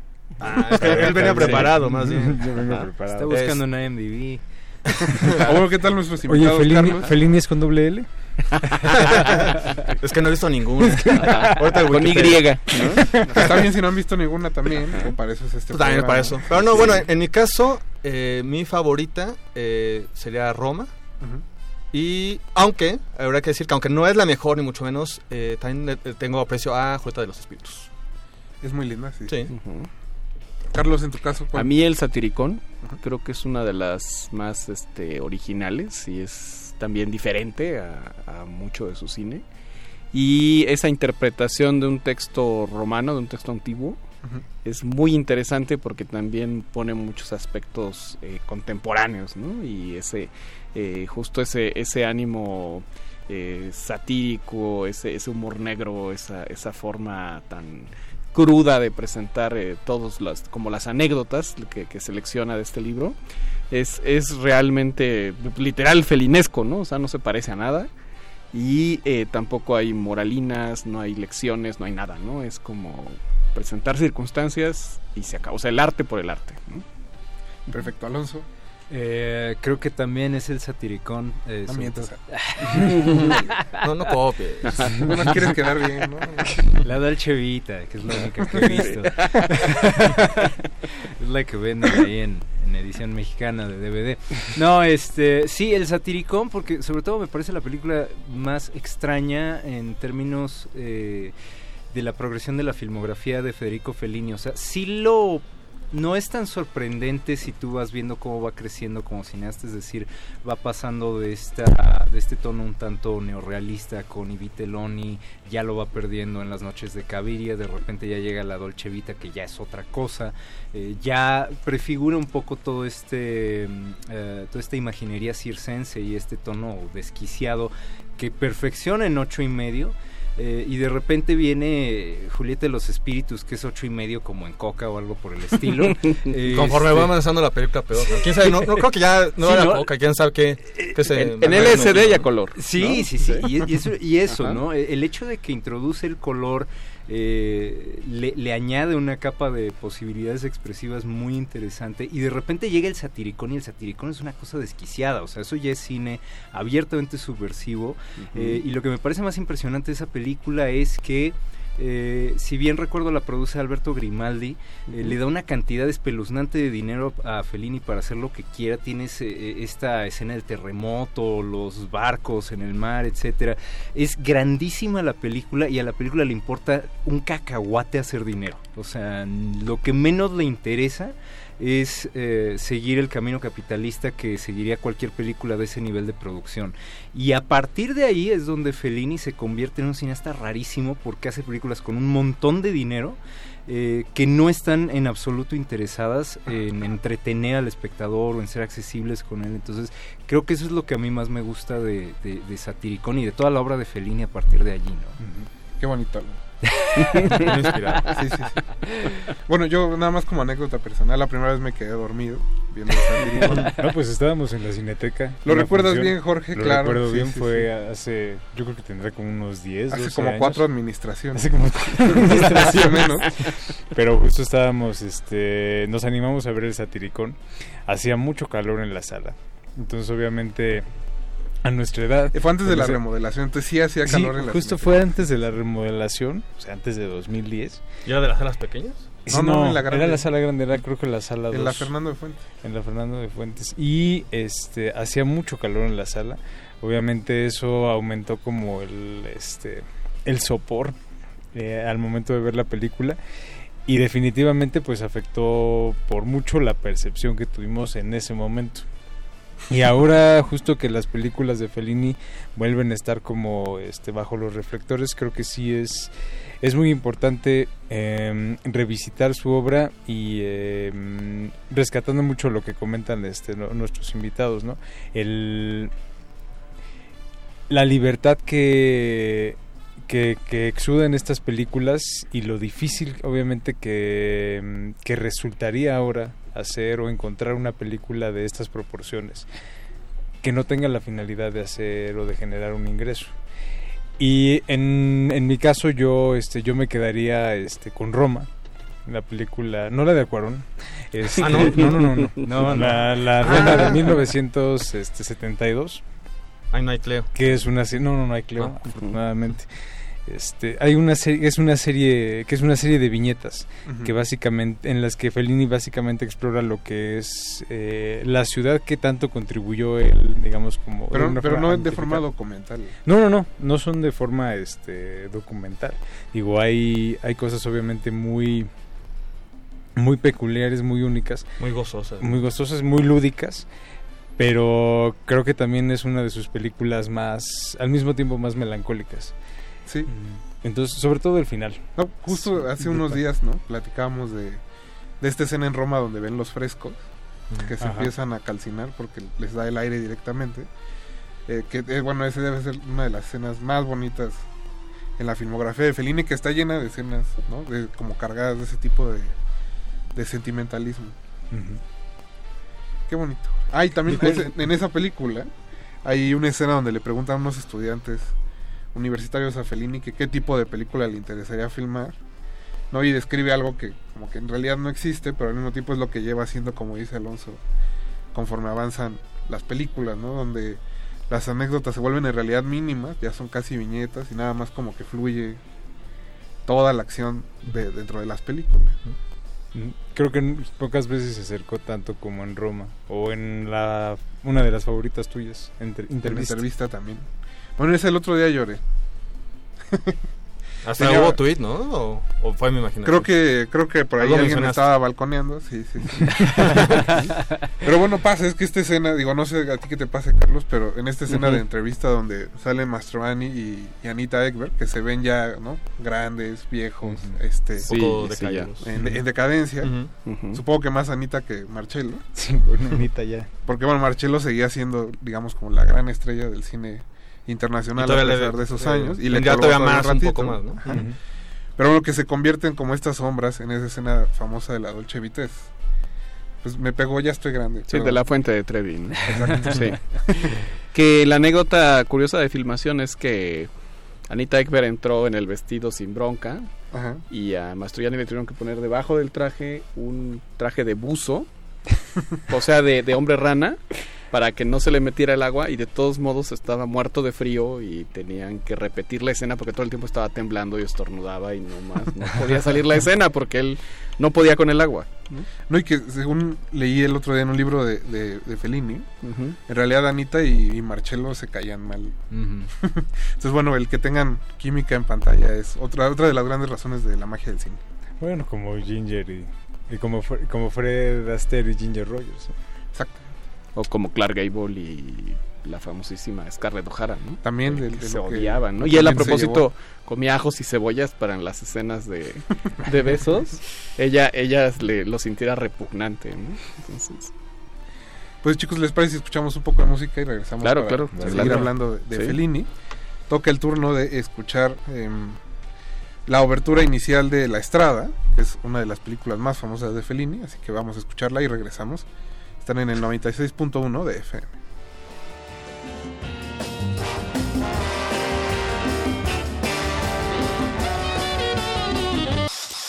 De retinas.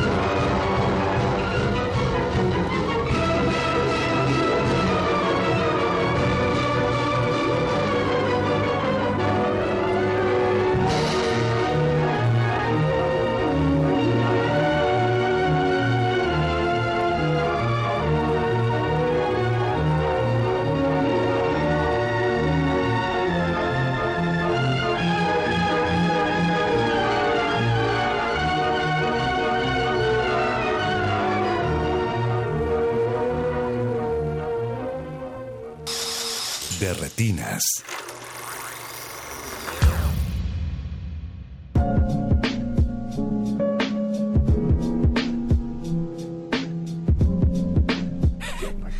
Ya estamos de vuelta en Derretinas, muchas gracias a todos los que nos están escuchando. Recuerden que nos pueden eh, mandar sus comentarios en arroba R modulada y en Facebook como Resistencia Modulada. Perdón. ya tenemos uno aquí de Alfonso de Alba Arcos que dice, me disculpo por no recordar las películas de Federico Fellini que he visto. Solo recuerdo una, Ladrón de Bicicletas. Ahora que soy ciclista se me antoja verla de nuevo. Eh, dos noticias, Alfonso. Estuvo la versión restaurada en Arcadia de Ladrón de Bicicletas. Y la dirige Victorio de Sica, no Fellini. Entonces, Vittorio, Vittorio, Vittorio. Vittorio. Te tenemos esas dos malas noticias. Bueno, Eh, porque siga con la bicicleta. Ajá. Pero eso síguele sí. dando la Pero es bicicleta. importante tener salud. Sí, Sí, sí, claro. sí, sí. Las películas lo de menos, pero la sí, salud. Iniciando el año. No, pero bueno, como decíamos, eh, Alfonso, te puedes poner al corriente en TV UNAM, ¿no? Ujú. El resto de la semana todavía quedan tres películas de Fellini. Ujú. Pero ¿dónde más? Que era justo lo que comentábamos ahorita antes del corte, ¿no?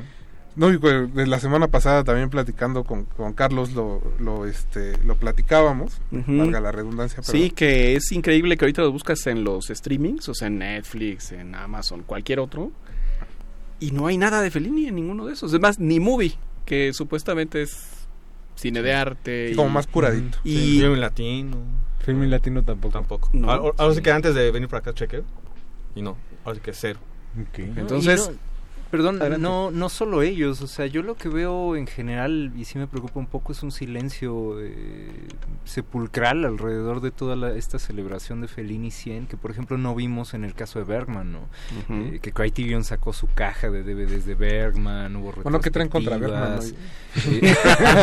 Nada más para saber. No, nada es más se que- trata es de que- que es que está muy triste, igual a o sea. Bueno, creo, creo- creo hubo más escándalo celebrando el cumpleaños de David Lynch que, Sí, un poco que sí. la información sobre Fellini. Sí, no, a mí me brincó mucho, por ejemplo, en Twitter, eh, en la mañana, cuando los medios empezaron a sacar sus notas, eh, llegó a los temas, eh, a los trending topics en, en Twitter, al número 20 y bajó de ahí inmediatamente, o sea, no, como que no hubo una laraca como, como la hubo, insisto, en el caso de Bergman, y creo que de algún modo eso habla de lo que mencionábamos hace rato un poco de la filmografía de Fellini posterior a ocho y medio, porque en general si tú le preguntas a la gente qué películas recuerdan de Fellini, Sí, los grandes clásicos. se, se acuerdan de los clásicos en blanco y negro, ¿no? De ocho y medio para atrás. Y eso eh, me pasó, por ejemplo, en, en- con italianos, que, que el, el- el público general italiano lo recuerda mucho, sobre todo, por ejemplo, por la Dolce Vita, ¿no? Las películas que tienen un más popular.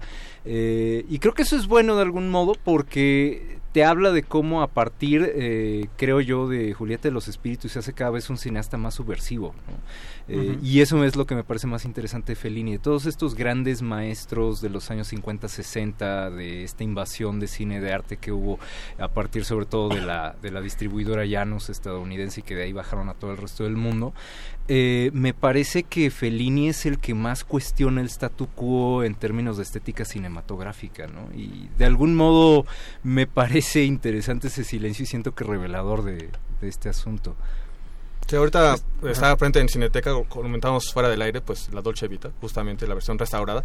Pero también, pues es cierto, después de eso, que otra película, que además es la película como más representativa, la más conocida, pero tampoco ha habido un ciclo.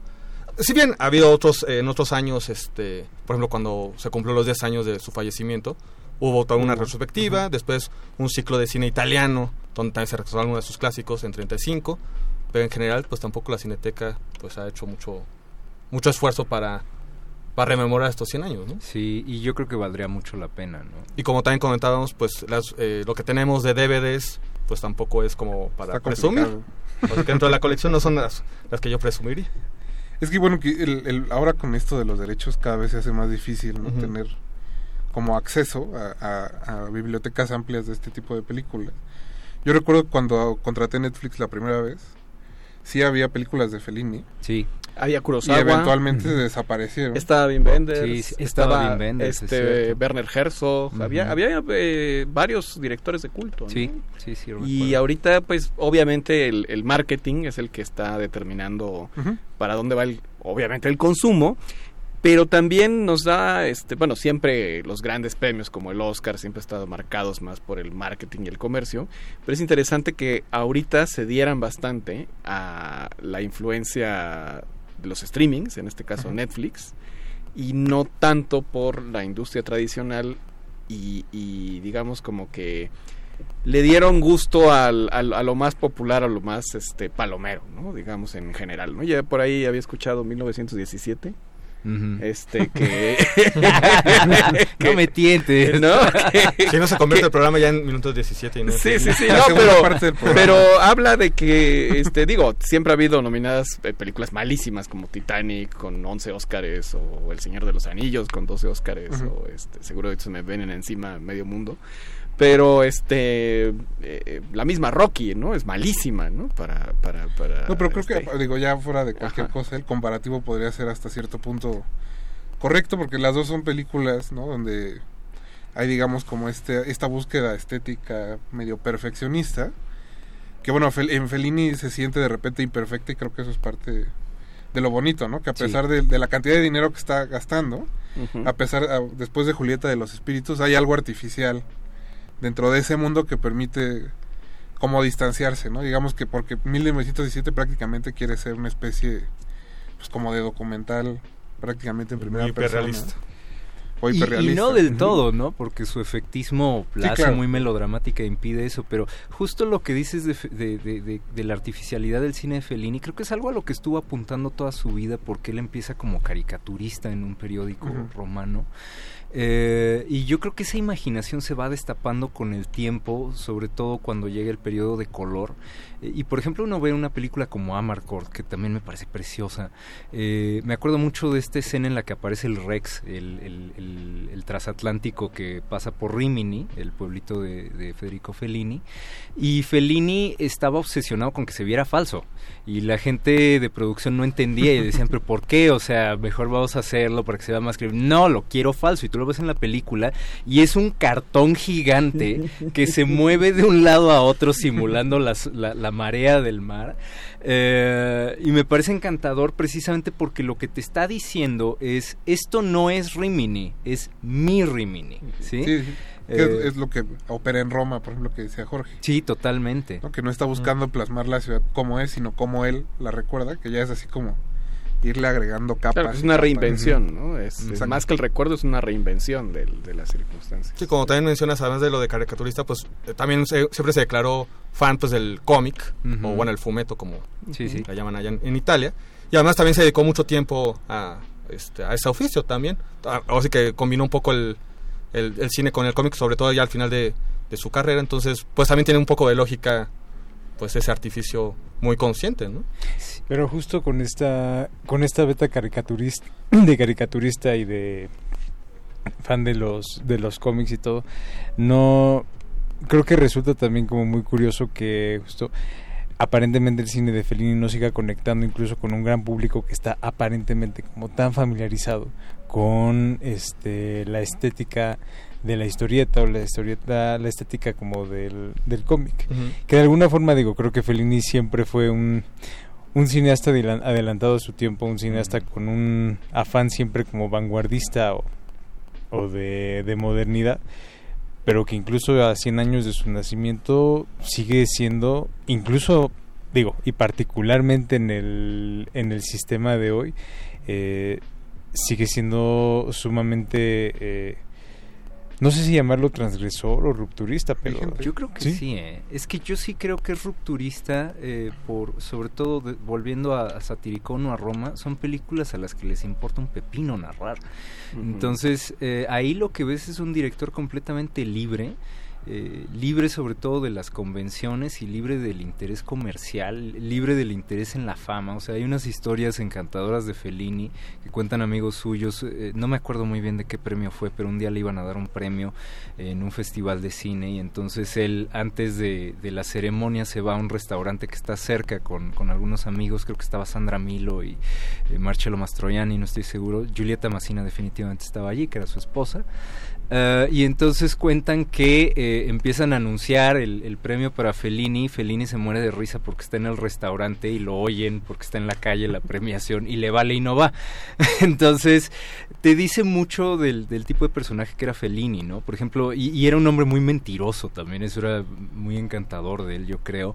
Eh, mucha gente le preguntaba si tenía ideas filosóficas complejas y era alguien que tú lo oías hablar y tenía una elocuencia maravillosa y se veía que tenía una bibliografía muy extensa por el tipo de cosas que decía, pero nunca citaba a nadie y juraba que en su casa no tenía libros, ¿no? Entonces... eh, No hay que vivir en un departamentito ahí. Sí, sí, sí. En la avenida principal de Roma.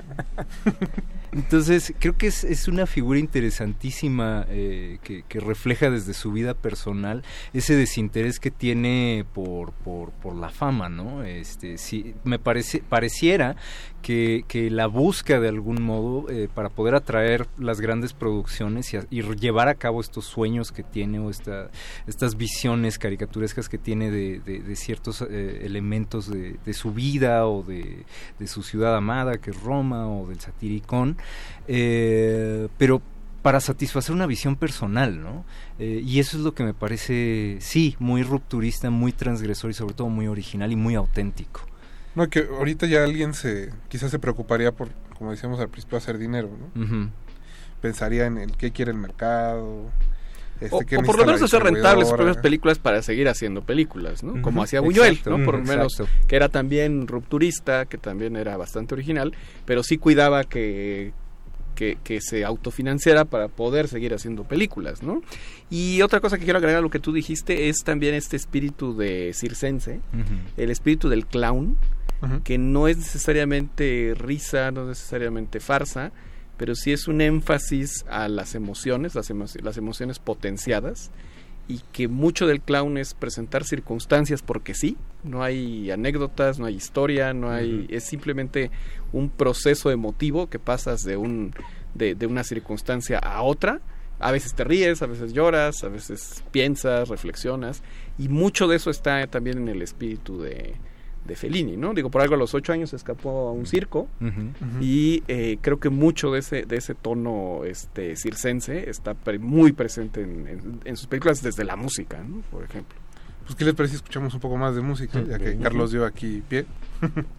Eh, sigue el tema Ama, de Amacord de Nino Rota. Eh, vamos, re- seguimos en Derretinas, no se despeguen.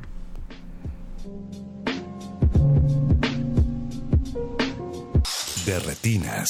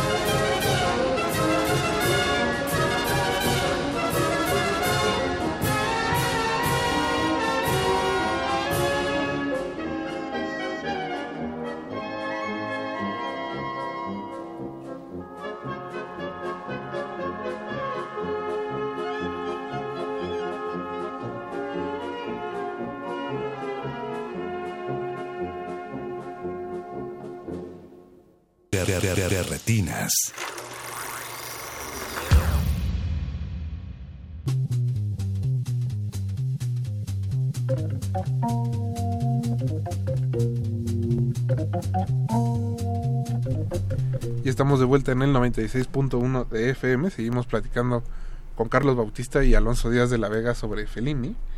Eh, chicos, pues creo que a- en el corte ya hablábamos un poco de eso, de la música precisamente de Nino Rota, que ya escuchamos un par de... tres cortes de sus películas. Ahorita se pegaron dos canciones, pero ahorita les investigamos cuál fue la segunda. Fue de ocho y medio. Fue de ocho y medio. Ah, es la de ocho y Sí, medio. es la de Sí, ocho y sí, medio. sí. Ujú. Sí. Perfecto, pues ahí está. Igual. Muchas gracias. No, no, creo que ju- justo y ahorita lo que comentaban este Alonso este y Carlos era que la, la similitud que existe escuchando sobre todo esta de ocho y medio este con la música regional este mexicana entonces nos surgió como la idea de este a ver si alguien se anima a hacer como una versión o una este una, una, una musicalización de Nino Rota pero en pasito duranguense no sé cómo la ves Tiene potencial. yo yo yo yo creo que sí Yo, Sí yo conozco a alguien que pagaría por verlo. ¿Eh? A Ricardo Pineda. Él sí pagaría por ver eso. definitivamente O al revés, ¿no? Una versión del Pasito Perrón con músicos este, sicilianos, ¿no? Ah, estaría bueno el crossover. Estaría chido, ¿no? Así. Que bueno, para un poco más de contexto, Nino Rota es conocido por hacer la música del Padrino, que imagino es la, la canción que han escuchado casi todos de, de Nino Rota. Es como la más famosa, pero pues sí, de, su música es inseparable, ¿no? De las películas de Fellini. Como que siempre latinaba a, a qué tenía que sonar. Al mood. Es que sí, creo que entre él y Nino Rota había una comprensión absoluta, ¿no? Eh, y eso pasaba mucho con Fellini, se buscaba colaboradores con los que se sentía comprendido y eso es lo que le ayudaba a llevar a cabo su visión cinematográfica y con Nino Rota colabora en casi todas sus películas, que me parece que de los años 60 en adelante hasta eh, ensayo de orquesta, en sete- de orquesta, perdón, en 78, porque Rota muere en 79. Eh, pero la, la música me parece fundamental eh, como parte del carácter de la obra de Fellini eh, por la forma en que no solo no le da un tono, o sea, no es una cosa efectista que te diga qué sentir al respecto de lo que estás viendo en pantalla, sino que creo que como los soundtracks de Bernard Herrmann para Alfred Hitchcock, este o incluso los de John Williams para Steven Spielberg, más allá del efecto, luego nos peleamos de eso, este, más allá del Ya te efecto, está viendo feo. Sí. ¿A quién, a siento que No. Ah. siento siento que acompañan la sensibilidad de la película de una manera muy importante, ¿no? Y saben tanto Fellini como Rota en qué momentos hay que guardar silencio eh, y en qué momentos hay que explotar toda esta cualidad circense que tiene la música que hace Nino Rota para él. Y creo que también muy importante que la música de Nino Rota siempre funciona de forma independiente Sí. de la, de la película. Entonces puedes escuchar las canciones sin necesidad de que este, de que esté acompañada de la, de la imagen para que tenga como un. Digamos un, un valor, pues sostenga por, por sí misma. O sea, cosa que difícilmente pasa también con muchos de los scores o de las composiciones original o supuestamente originales que escuchas hoy en Como día. Jerry Goldsmith, a eso te refieres. no, no, Jerry Goldsmith, no, no. Estoy, pe- no sé. Howard Shore, Negrete, ¿quién? No, Howard Short es también un gran Sí. compositor. Yo Pero- estoy pensando más como en los trabajos más perezosos de Alexandre Desplat Sí. o a lo mejor algunos de este de James Newton Howard, del James compositor de Horner. Nolan, eh, ¿cómo se llama? De Zimmer. Hans Zimmer. Zimmer. Sí, de Que Hans yo- Zimmer, que Hans Zimmer yo- se me hace horripilante. No, y además es súper plagiario. Si Sí, tú sí, te sí. das cuenta, siempre se basa en alguna obra Ujú. este, clásica o más o menos conocida, como para de ahí tomar cosas. Por ejemplo, Gladiador se plagia a los, los planetas de Halls, por ejemplo. ¿no? Así descaradamente. Sí. que ¿no? siempre hace. Sí, ¿no? Sí, es, que estoy muy de acuerdo con lo que dices, Jorge. Es, es una es música que es narrativa en sí misma, ¿no? Entonces, eh, y sobre todo que rescata mucho los, los valores de la música regional eh, y, que, y que acompaña muy bien la imaginación de Fellini, ¿no? O sea, ves, ves, ves un paralelo, no... ¿Cómo decirlo? No, no un mero efecto que está creado para añadir al nivel de conmoción que ya está dentro de la escena, sino algo que sí, bien puede existir de manera completamente independiente, que incluso para el padrino hizo lo mismo, ¿no? Yo creo. No, y que por eso lo traen las combis cuando se echan de reversa. Porque funciona muy bien de Sí. manera independiente. Sí, sí, sí. Es que desde los 90 se están usando esa- ¿Sí o no, Navarro? Sí, ¿no? Sí, ¿sí o no? Sí, claro. No te lo vamos a discutir. ¿Quién se le habrá ocurrido eso, eh? No sé, pero era cuando estaba como los poli, lo- los polifónicos, que había hasta canciones de caifanes. Claro, ya por fin ya descubrí ese, ese audio, de- porque nos lo habías mencionado hace algún tiempo con la célula que explota. ya por fin ya lo descubrí. Pero este, sí, esa, este, sí, con- desde los noventas, ese, ese tema, los micros lo están usando. Muy Ya lo- popular todavía. ya lo, lo han descuidado un poco, lo han abandonado un poco. Es que es ese o la lambada. Sí, exacto. Prefiero a Nino Rota en este aspecto. Eh, chicos, pues no sé, me da curiosidad saber si tienen alguna película de Fellini que no les haya gustado, que también se vale, que no le hayan pasado bien en el cine o en su casa donde la hayan visto. Pues te digo, como nos pasó con el satiricón, o sea, no he, no, no he tenido el valor de regresar. Yo la revisé y creo que siguen sin ser De Sí, sí, sí. Yo no, yo no he podido regresar al Satiricón. Tengo toda la intención y aprovechando que estamos ahorita celebrando el centenario de su natalicio, pero creo que si, si alguna película no, no me ha gustado del todo, creo que podría podría ser el Satiricón. Y de hecho, justo antes de, antes de eso, eh, tenía como cierta reticencia a ver de nuevo a, a Fellini, porque es como de estos grandes cineastas que han estado como en el panteón durante tanto tiempo, que de alguna u otra forma ya este se, se dan como se dan un poco por sentado no ya este incluso muchas veces hay como cierto este ah no pues ya Fellini está muy visto Kurosawa ya está muy visto Bergman ya está muy visto Buñuel ya está muy Ajá. visto no Y de ver, ¿no? No, no, no, está bien, está bien, está bien. y, y que de alguna forma Ni que fuera Kubrick, ¿no? Porque visto. no, no, no, no, no, pero- como dice Alonso, ni que fuera Christopher Nolan. Pero es que justo de repente existe como esta noción de que ya son cineastas que de alguna u otra forma están rebasados y cuyas obras no se ven durante mucho tiempo, justo hasta que llega como un efeméride y que cuando surge esa oportunidad te das cuenta de muchas, muchas cosas. No, pero está bien, creo que o sea, a mí de muchacho me pasaba que la verdad es la- no me llamaban la atención las películas Ujú. cuando estaba más muchacho y ahora que las volvimos a revisar justo por las fechas, pues hay cosas que creo que sí necesitas cierta edad para agarrarle Sí. un poquito más la onda. No, y que ves todavía como la influencia, digo, no nos vayamos muy lejos, El Irlandés, Dolor y Gloria, Érase una vez en. Hollywood, son películas creo que de alguna u otra forma están tocadas por el, el afán de Fellini de tocar su misma obra, su misma personalidad y explorarlo con mucha libertad. Mismo Jodorowsky, por ejemplo. Bien bajado. También puede ser. De las Sí, últimas sí, de no, Jodorowsky, pues, pues. no, ahora que pasaron De hecho, Jodorowsky es un gran heredero ¿Mm? de, de. Bueno, de, igual- sí, de cualquier sí, forma, sí. bueno, inclusive sí se llegaron a conocer en su momento. Entonces, pero las últimas dos sobre todo, pues sí, Sí. tiene mucho de ese Oye, espíritu, ¿no? Ahora que pasaron Santa Sangre en Mórbido, esta escena de- del circo es como los payasos. Claro. Incluso tiene esa misma vibra. No, y toda esa poética del exceso, ¿no? Porque eso es muy importante de Fellini, y sobre todo en sus películas a color lo que busca es justamente eso, o sea, una intensidad absoluta en, en el detalle, en, en- en el sonido, en todo, ¿no? Es son películas que incluso aturden. Entonces, ah, sí, Sí sin pasa, duda sí, sí, tiene... sí. Sí, sí, sí. Me sobre pasó con, con la de la, y la nave va. Claro, claro. esa sí, no la había sí. visto y la, la, la volví a ver ahora. Digo, la más bien la vi ahora. Y sí se siente de repente demasiado grandilocuente. Sí, sí, sí. Para lo que está contando. Muy fastuoso en ese aspecto. Sí, sí. Ahora, de las pe- regresando a la pregunta, este, de cuál es lo que no Bien nos ha gustado. Navarijo, bien ah, bajado, bueno, no, sí, no, desviarnos. Este, habrá que confesar que, eh, bueno, Casanova set- eh, 70 no, a mí no, no es que no me ¿No te guste, pasa? pero posiblemente sea la que menos me, me guste. Ajá. Y habrá que confesar que igual que a ustedes les pasó con el Satiricon, es, también pasó, pero con ocho y medio.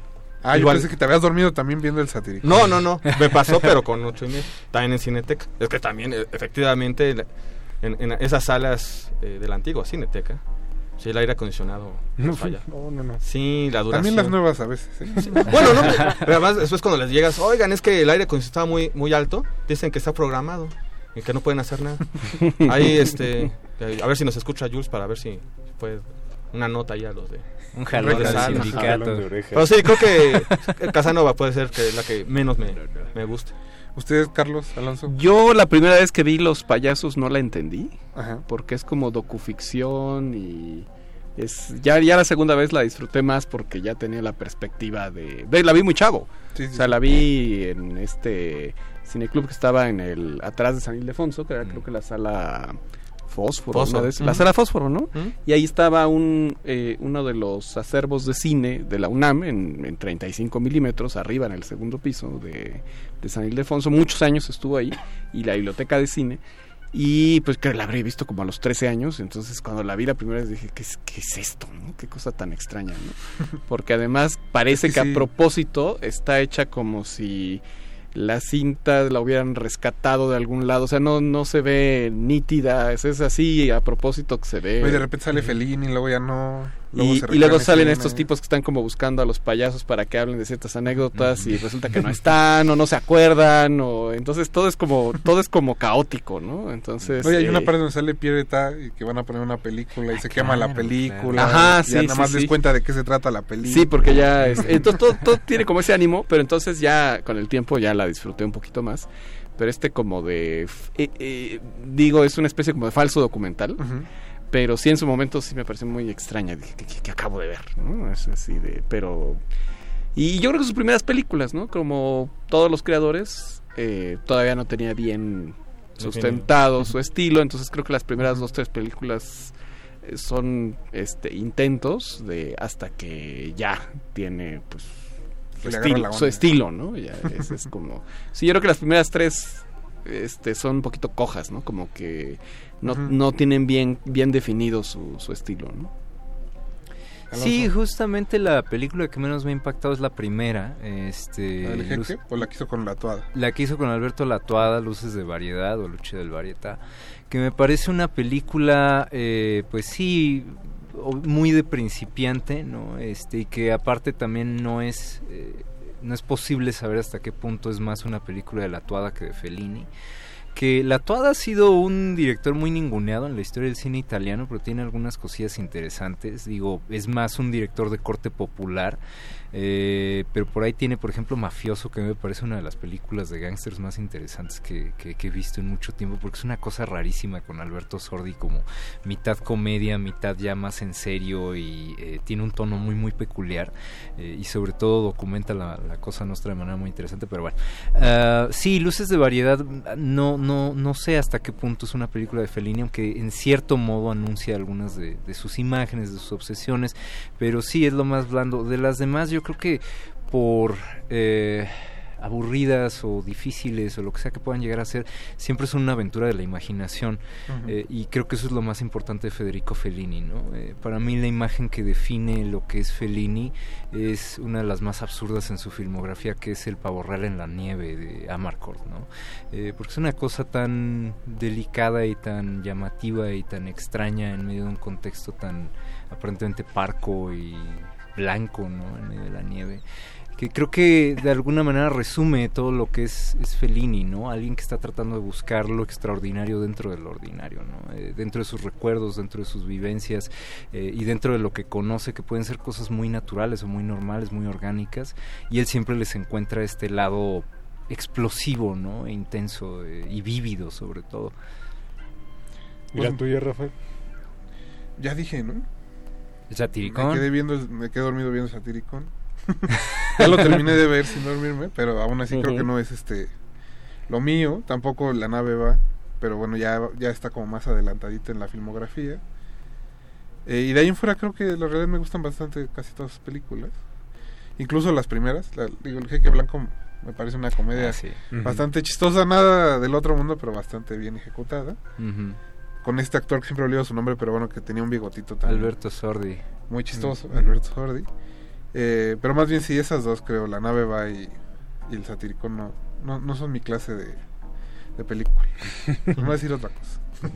Eh, chicos, también antes de despedirnos, pues también invitamos a Carlos esta noche para que nos hable un poco de Hipstory. que es una Ah, ¿cómo no?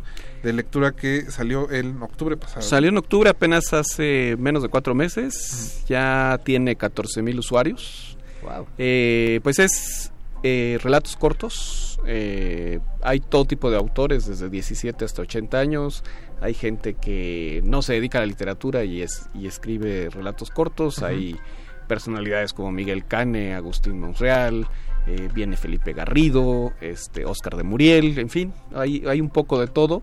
Y lo que buscamos es devolver el gusto por las historias a secas, Mm. es por, por la narrativa, eh, son eh, relatos entre 1, 3, 5 y 7 minutos, no más de 10 minutos narradas, para que eh, pues eh, la gente que ya no sale del celular, que ya se la vive pegada al, al mundo digital, poca, ¿eh? este pues pueda tener un acceso a, a relatos que le cambien el estado de ánimo, que lo reconecten con el origen de, de- de contar historias, la necesidad de contar historias, que finalmente es lo único que hemos conservado desde que estábamos alrededor de una fogata y que ahora lo vemos en, en una pantalla. Finalmente es eso lo que buscamos a la hora de que vamos al cine o prendemos la tele o inclusive vemos el, el- el celular. Estamos buscando historias todo el tiempo. Y pues eh, es una invitación a todos los eh, narradores en general a que pues eh, se sumen, lo hagan suyo, porque finalmente esto es para ellos también, es para que tengan un, un ingreso este extra de sus actividades, de que también la, la escritura en algún momento les, les pueda este, financiar más allá de, de un café. Y, eh, y sobre todo es eh, esta eh, eh, remontar tantito nuestro pésimo y bajísimo nivel de lectura que tenemos no solo en México sino en el mundo. Tenemos el lugar 107 de 108 según la UNESCO. Y, eh, y, y en contraparte, fíjate que es, es curioso, México es donde más se compran eh, todos los libros de producción hispanoamericana, ¿no? O sea, lo que más se produce de Argentina, España, Colombia, aquí mismo, es, es el mayor mercado, pero el, el- el público consumidor es chiquitito, ¿no? Es pequeñito y aún así tenemos casi un millón de personas eh, llenando una fil de Guadalajara que dura una semana y que la mayoría de los, las editoriales eh, agotan la mitad de su oferta, ¿no? Entonces, si tenemos esa capacidad con un, con un eh, público lector muy pequeñito, eh, si, si volvemos este un país de lectores en serio, eh, tendríamos un potencial no solo de, de la industria editorial, sino un potencial de muchísimas cosas, ¿no? La gente podría este eh, hacer mucho más eh, rico todo su este su trabajo, su capacidad este cognoscitiva de creación, en fin, seríamos una verdadera potencia cultural este si hiciéramos de, de la lectura nuestro Un hábito. pues pues más que un hábito nuestro nuestro principal referente para cualquier cosa inclusive para meditar o para reflexionar cosas de la vida diaria no así de simple ¿no? Pues Carlos, muchas gracias por haber venido esta noche. Busquen todos Ipstory. y ipstory.com los dos con i latina ipstory.com y pues ahí este bájenla es gratuita. Y pruébenla. Y este en estos días se libera una nueva versión. Entonces este hagan la suya Alonso, también gracias por haber venido esta noche. No, al contrario, fue un placer. La gente puede leer y quejarse en el Universal. Por supuesto, y en Twitter también. Y en Twitter. Díaz de la Vega uno. 1. Arroba Díaz de la Vega 1, sí. Jorge, muchas gracias. Gracias, Rafa. Buenas noches. Alberto. Gracias, buenas noches. Eh, en producción estuvo Mauricio Orduña y don Agustín Mulia en los controles. Mi nombre es Rafael Paz y nos escuchamos el próximo martes. Los dejamos en compañía de Resistencia Modulada. De,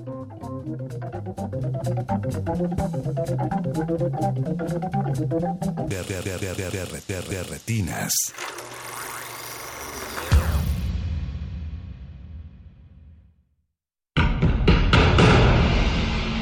Como dijo el sabio Playlist Zoo, el viaje de las mil canciones empieza siempre con la primera reproducción.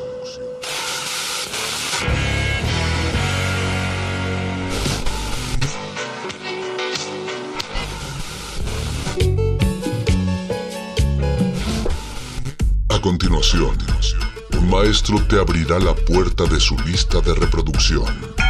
El resto va por tu cuenta. Ley listo.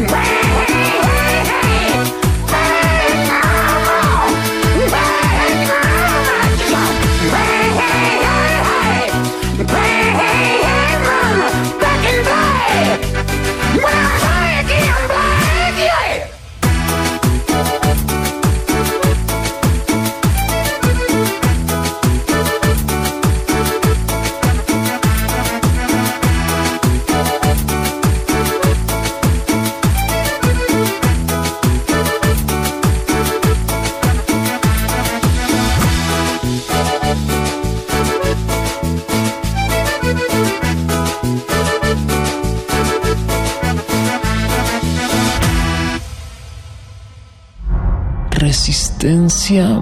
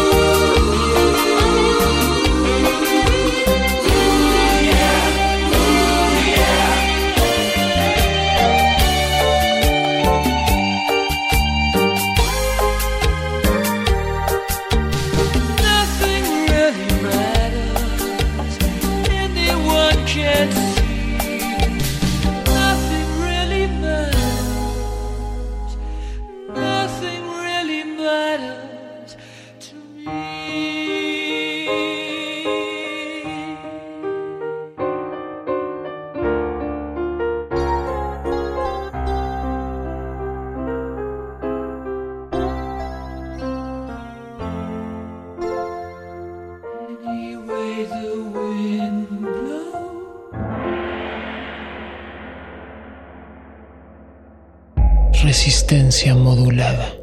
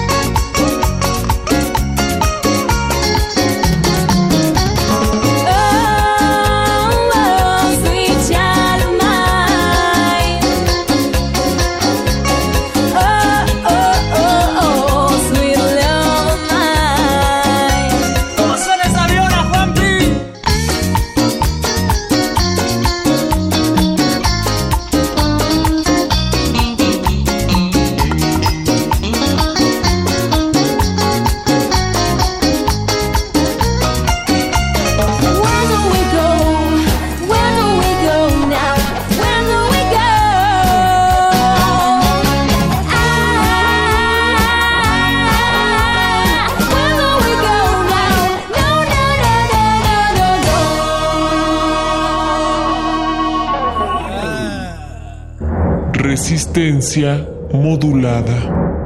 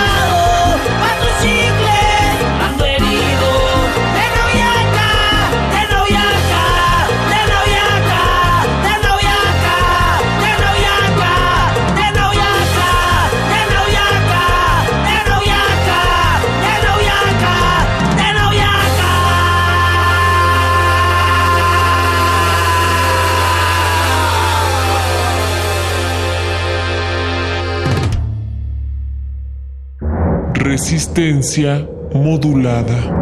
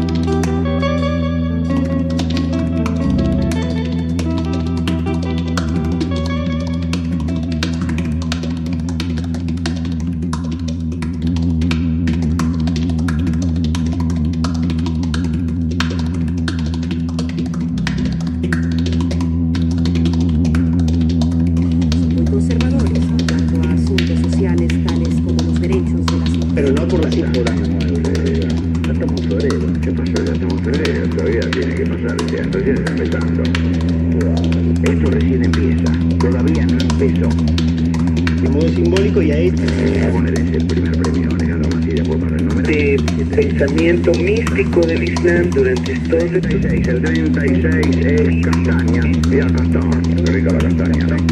Rica. Pero no por la cifra que decías.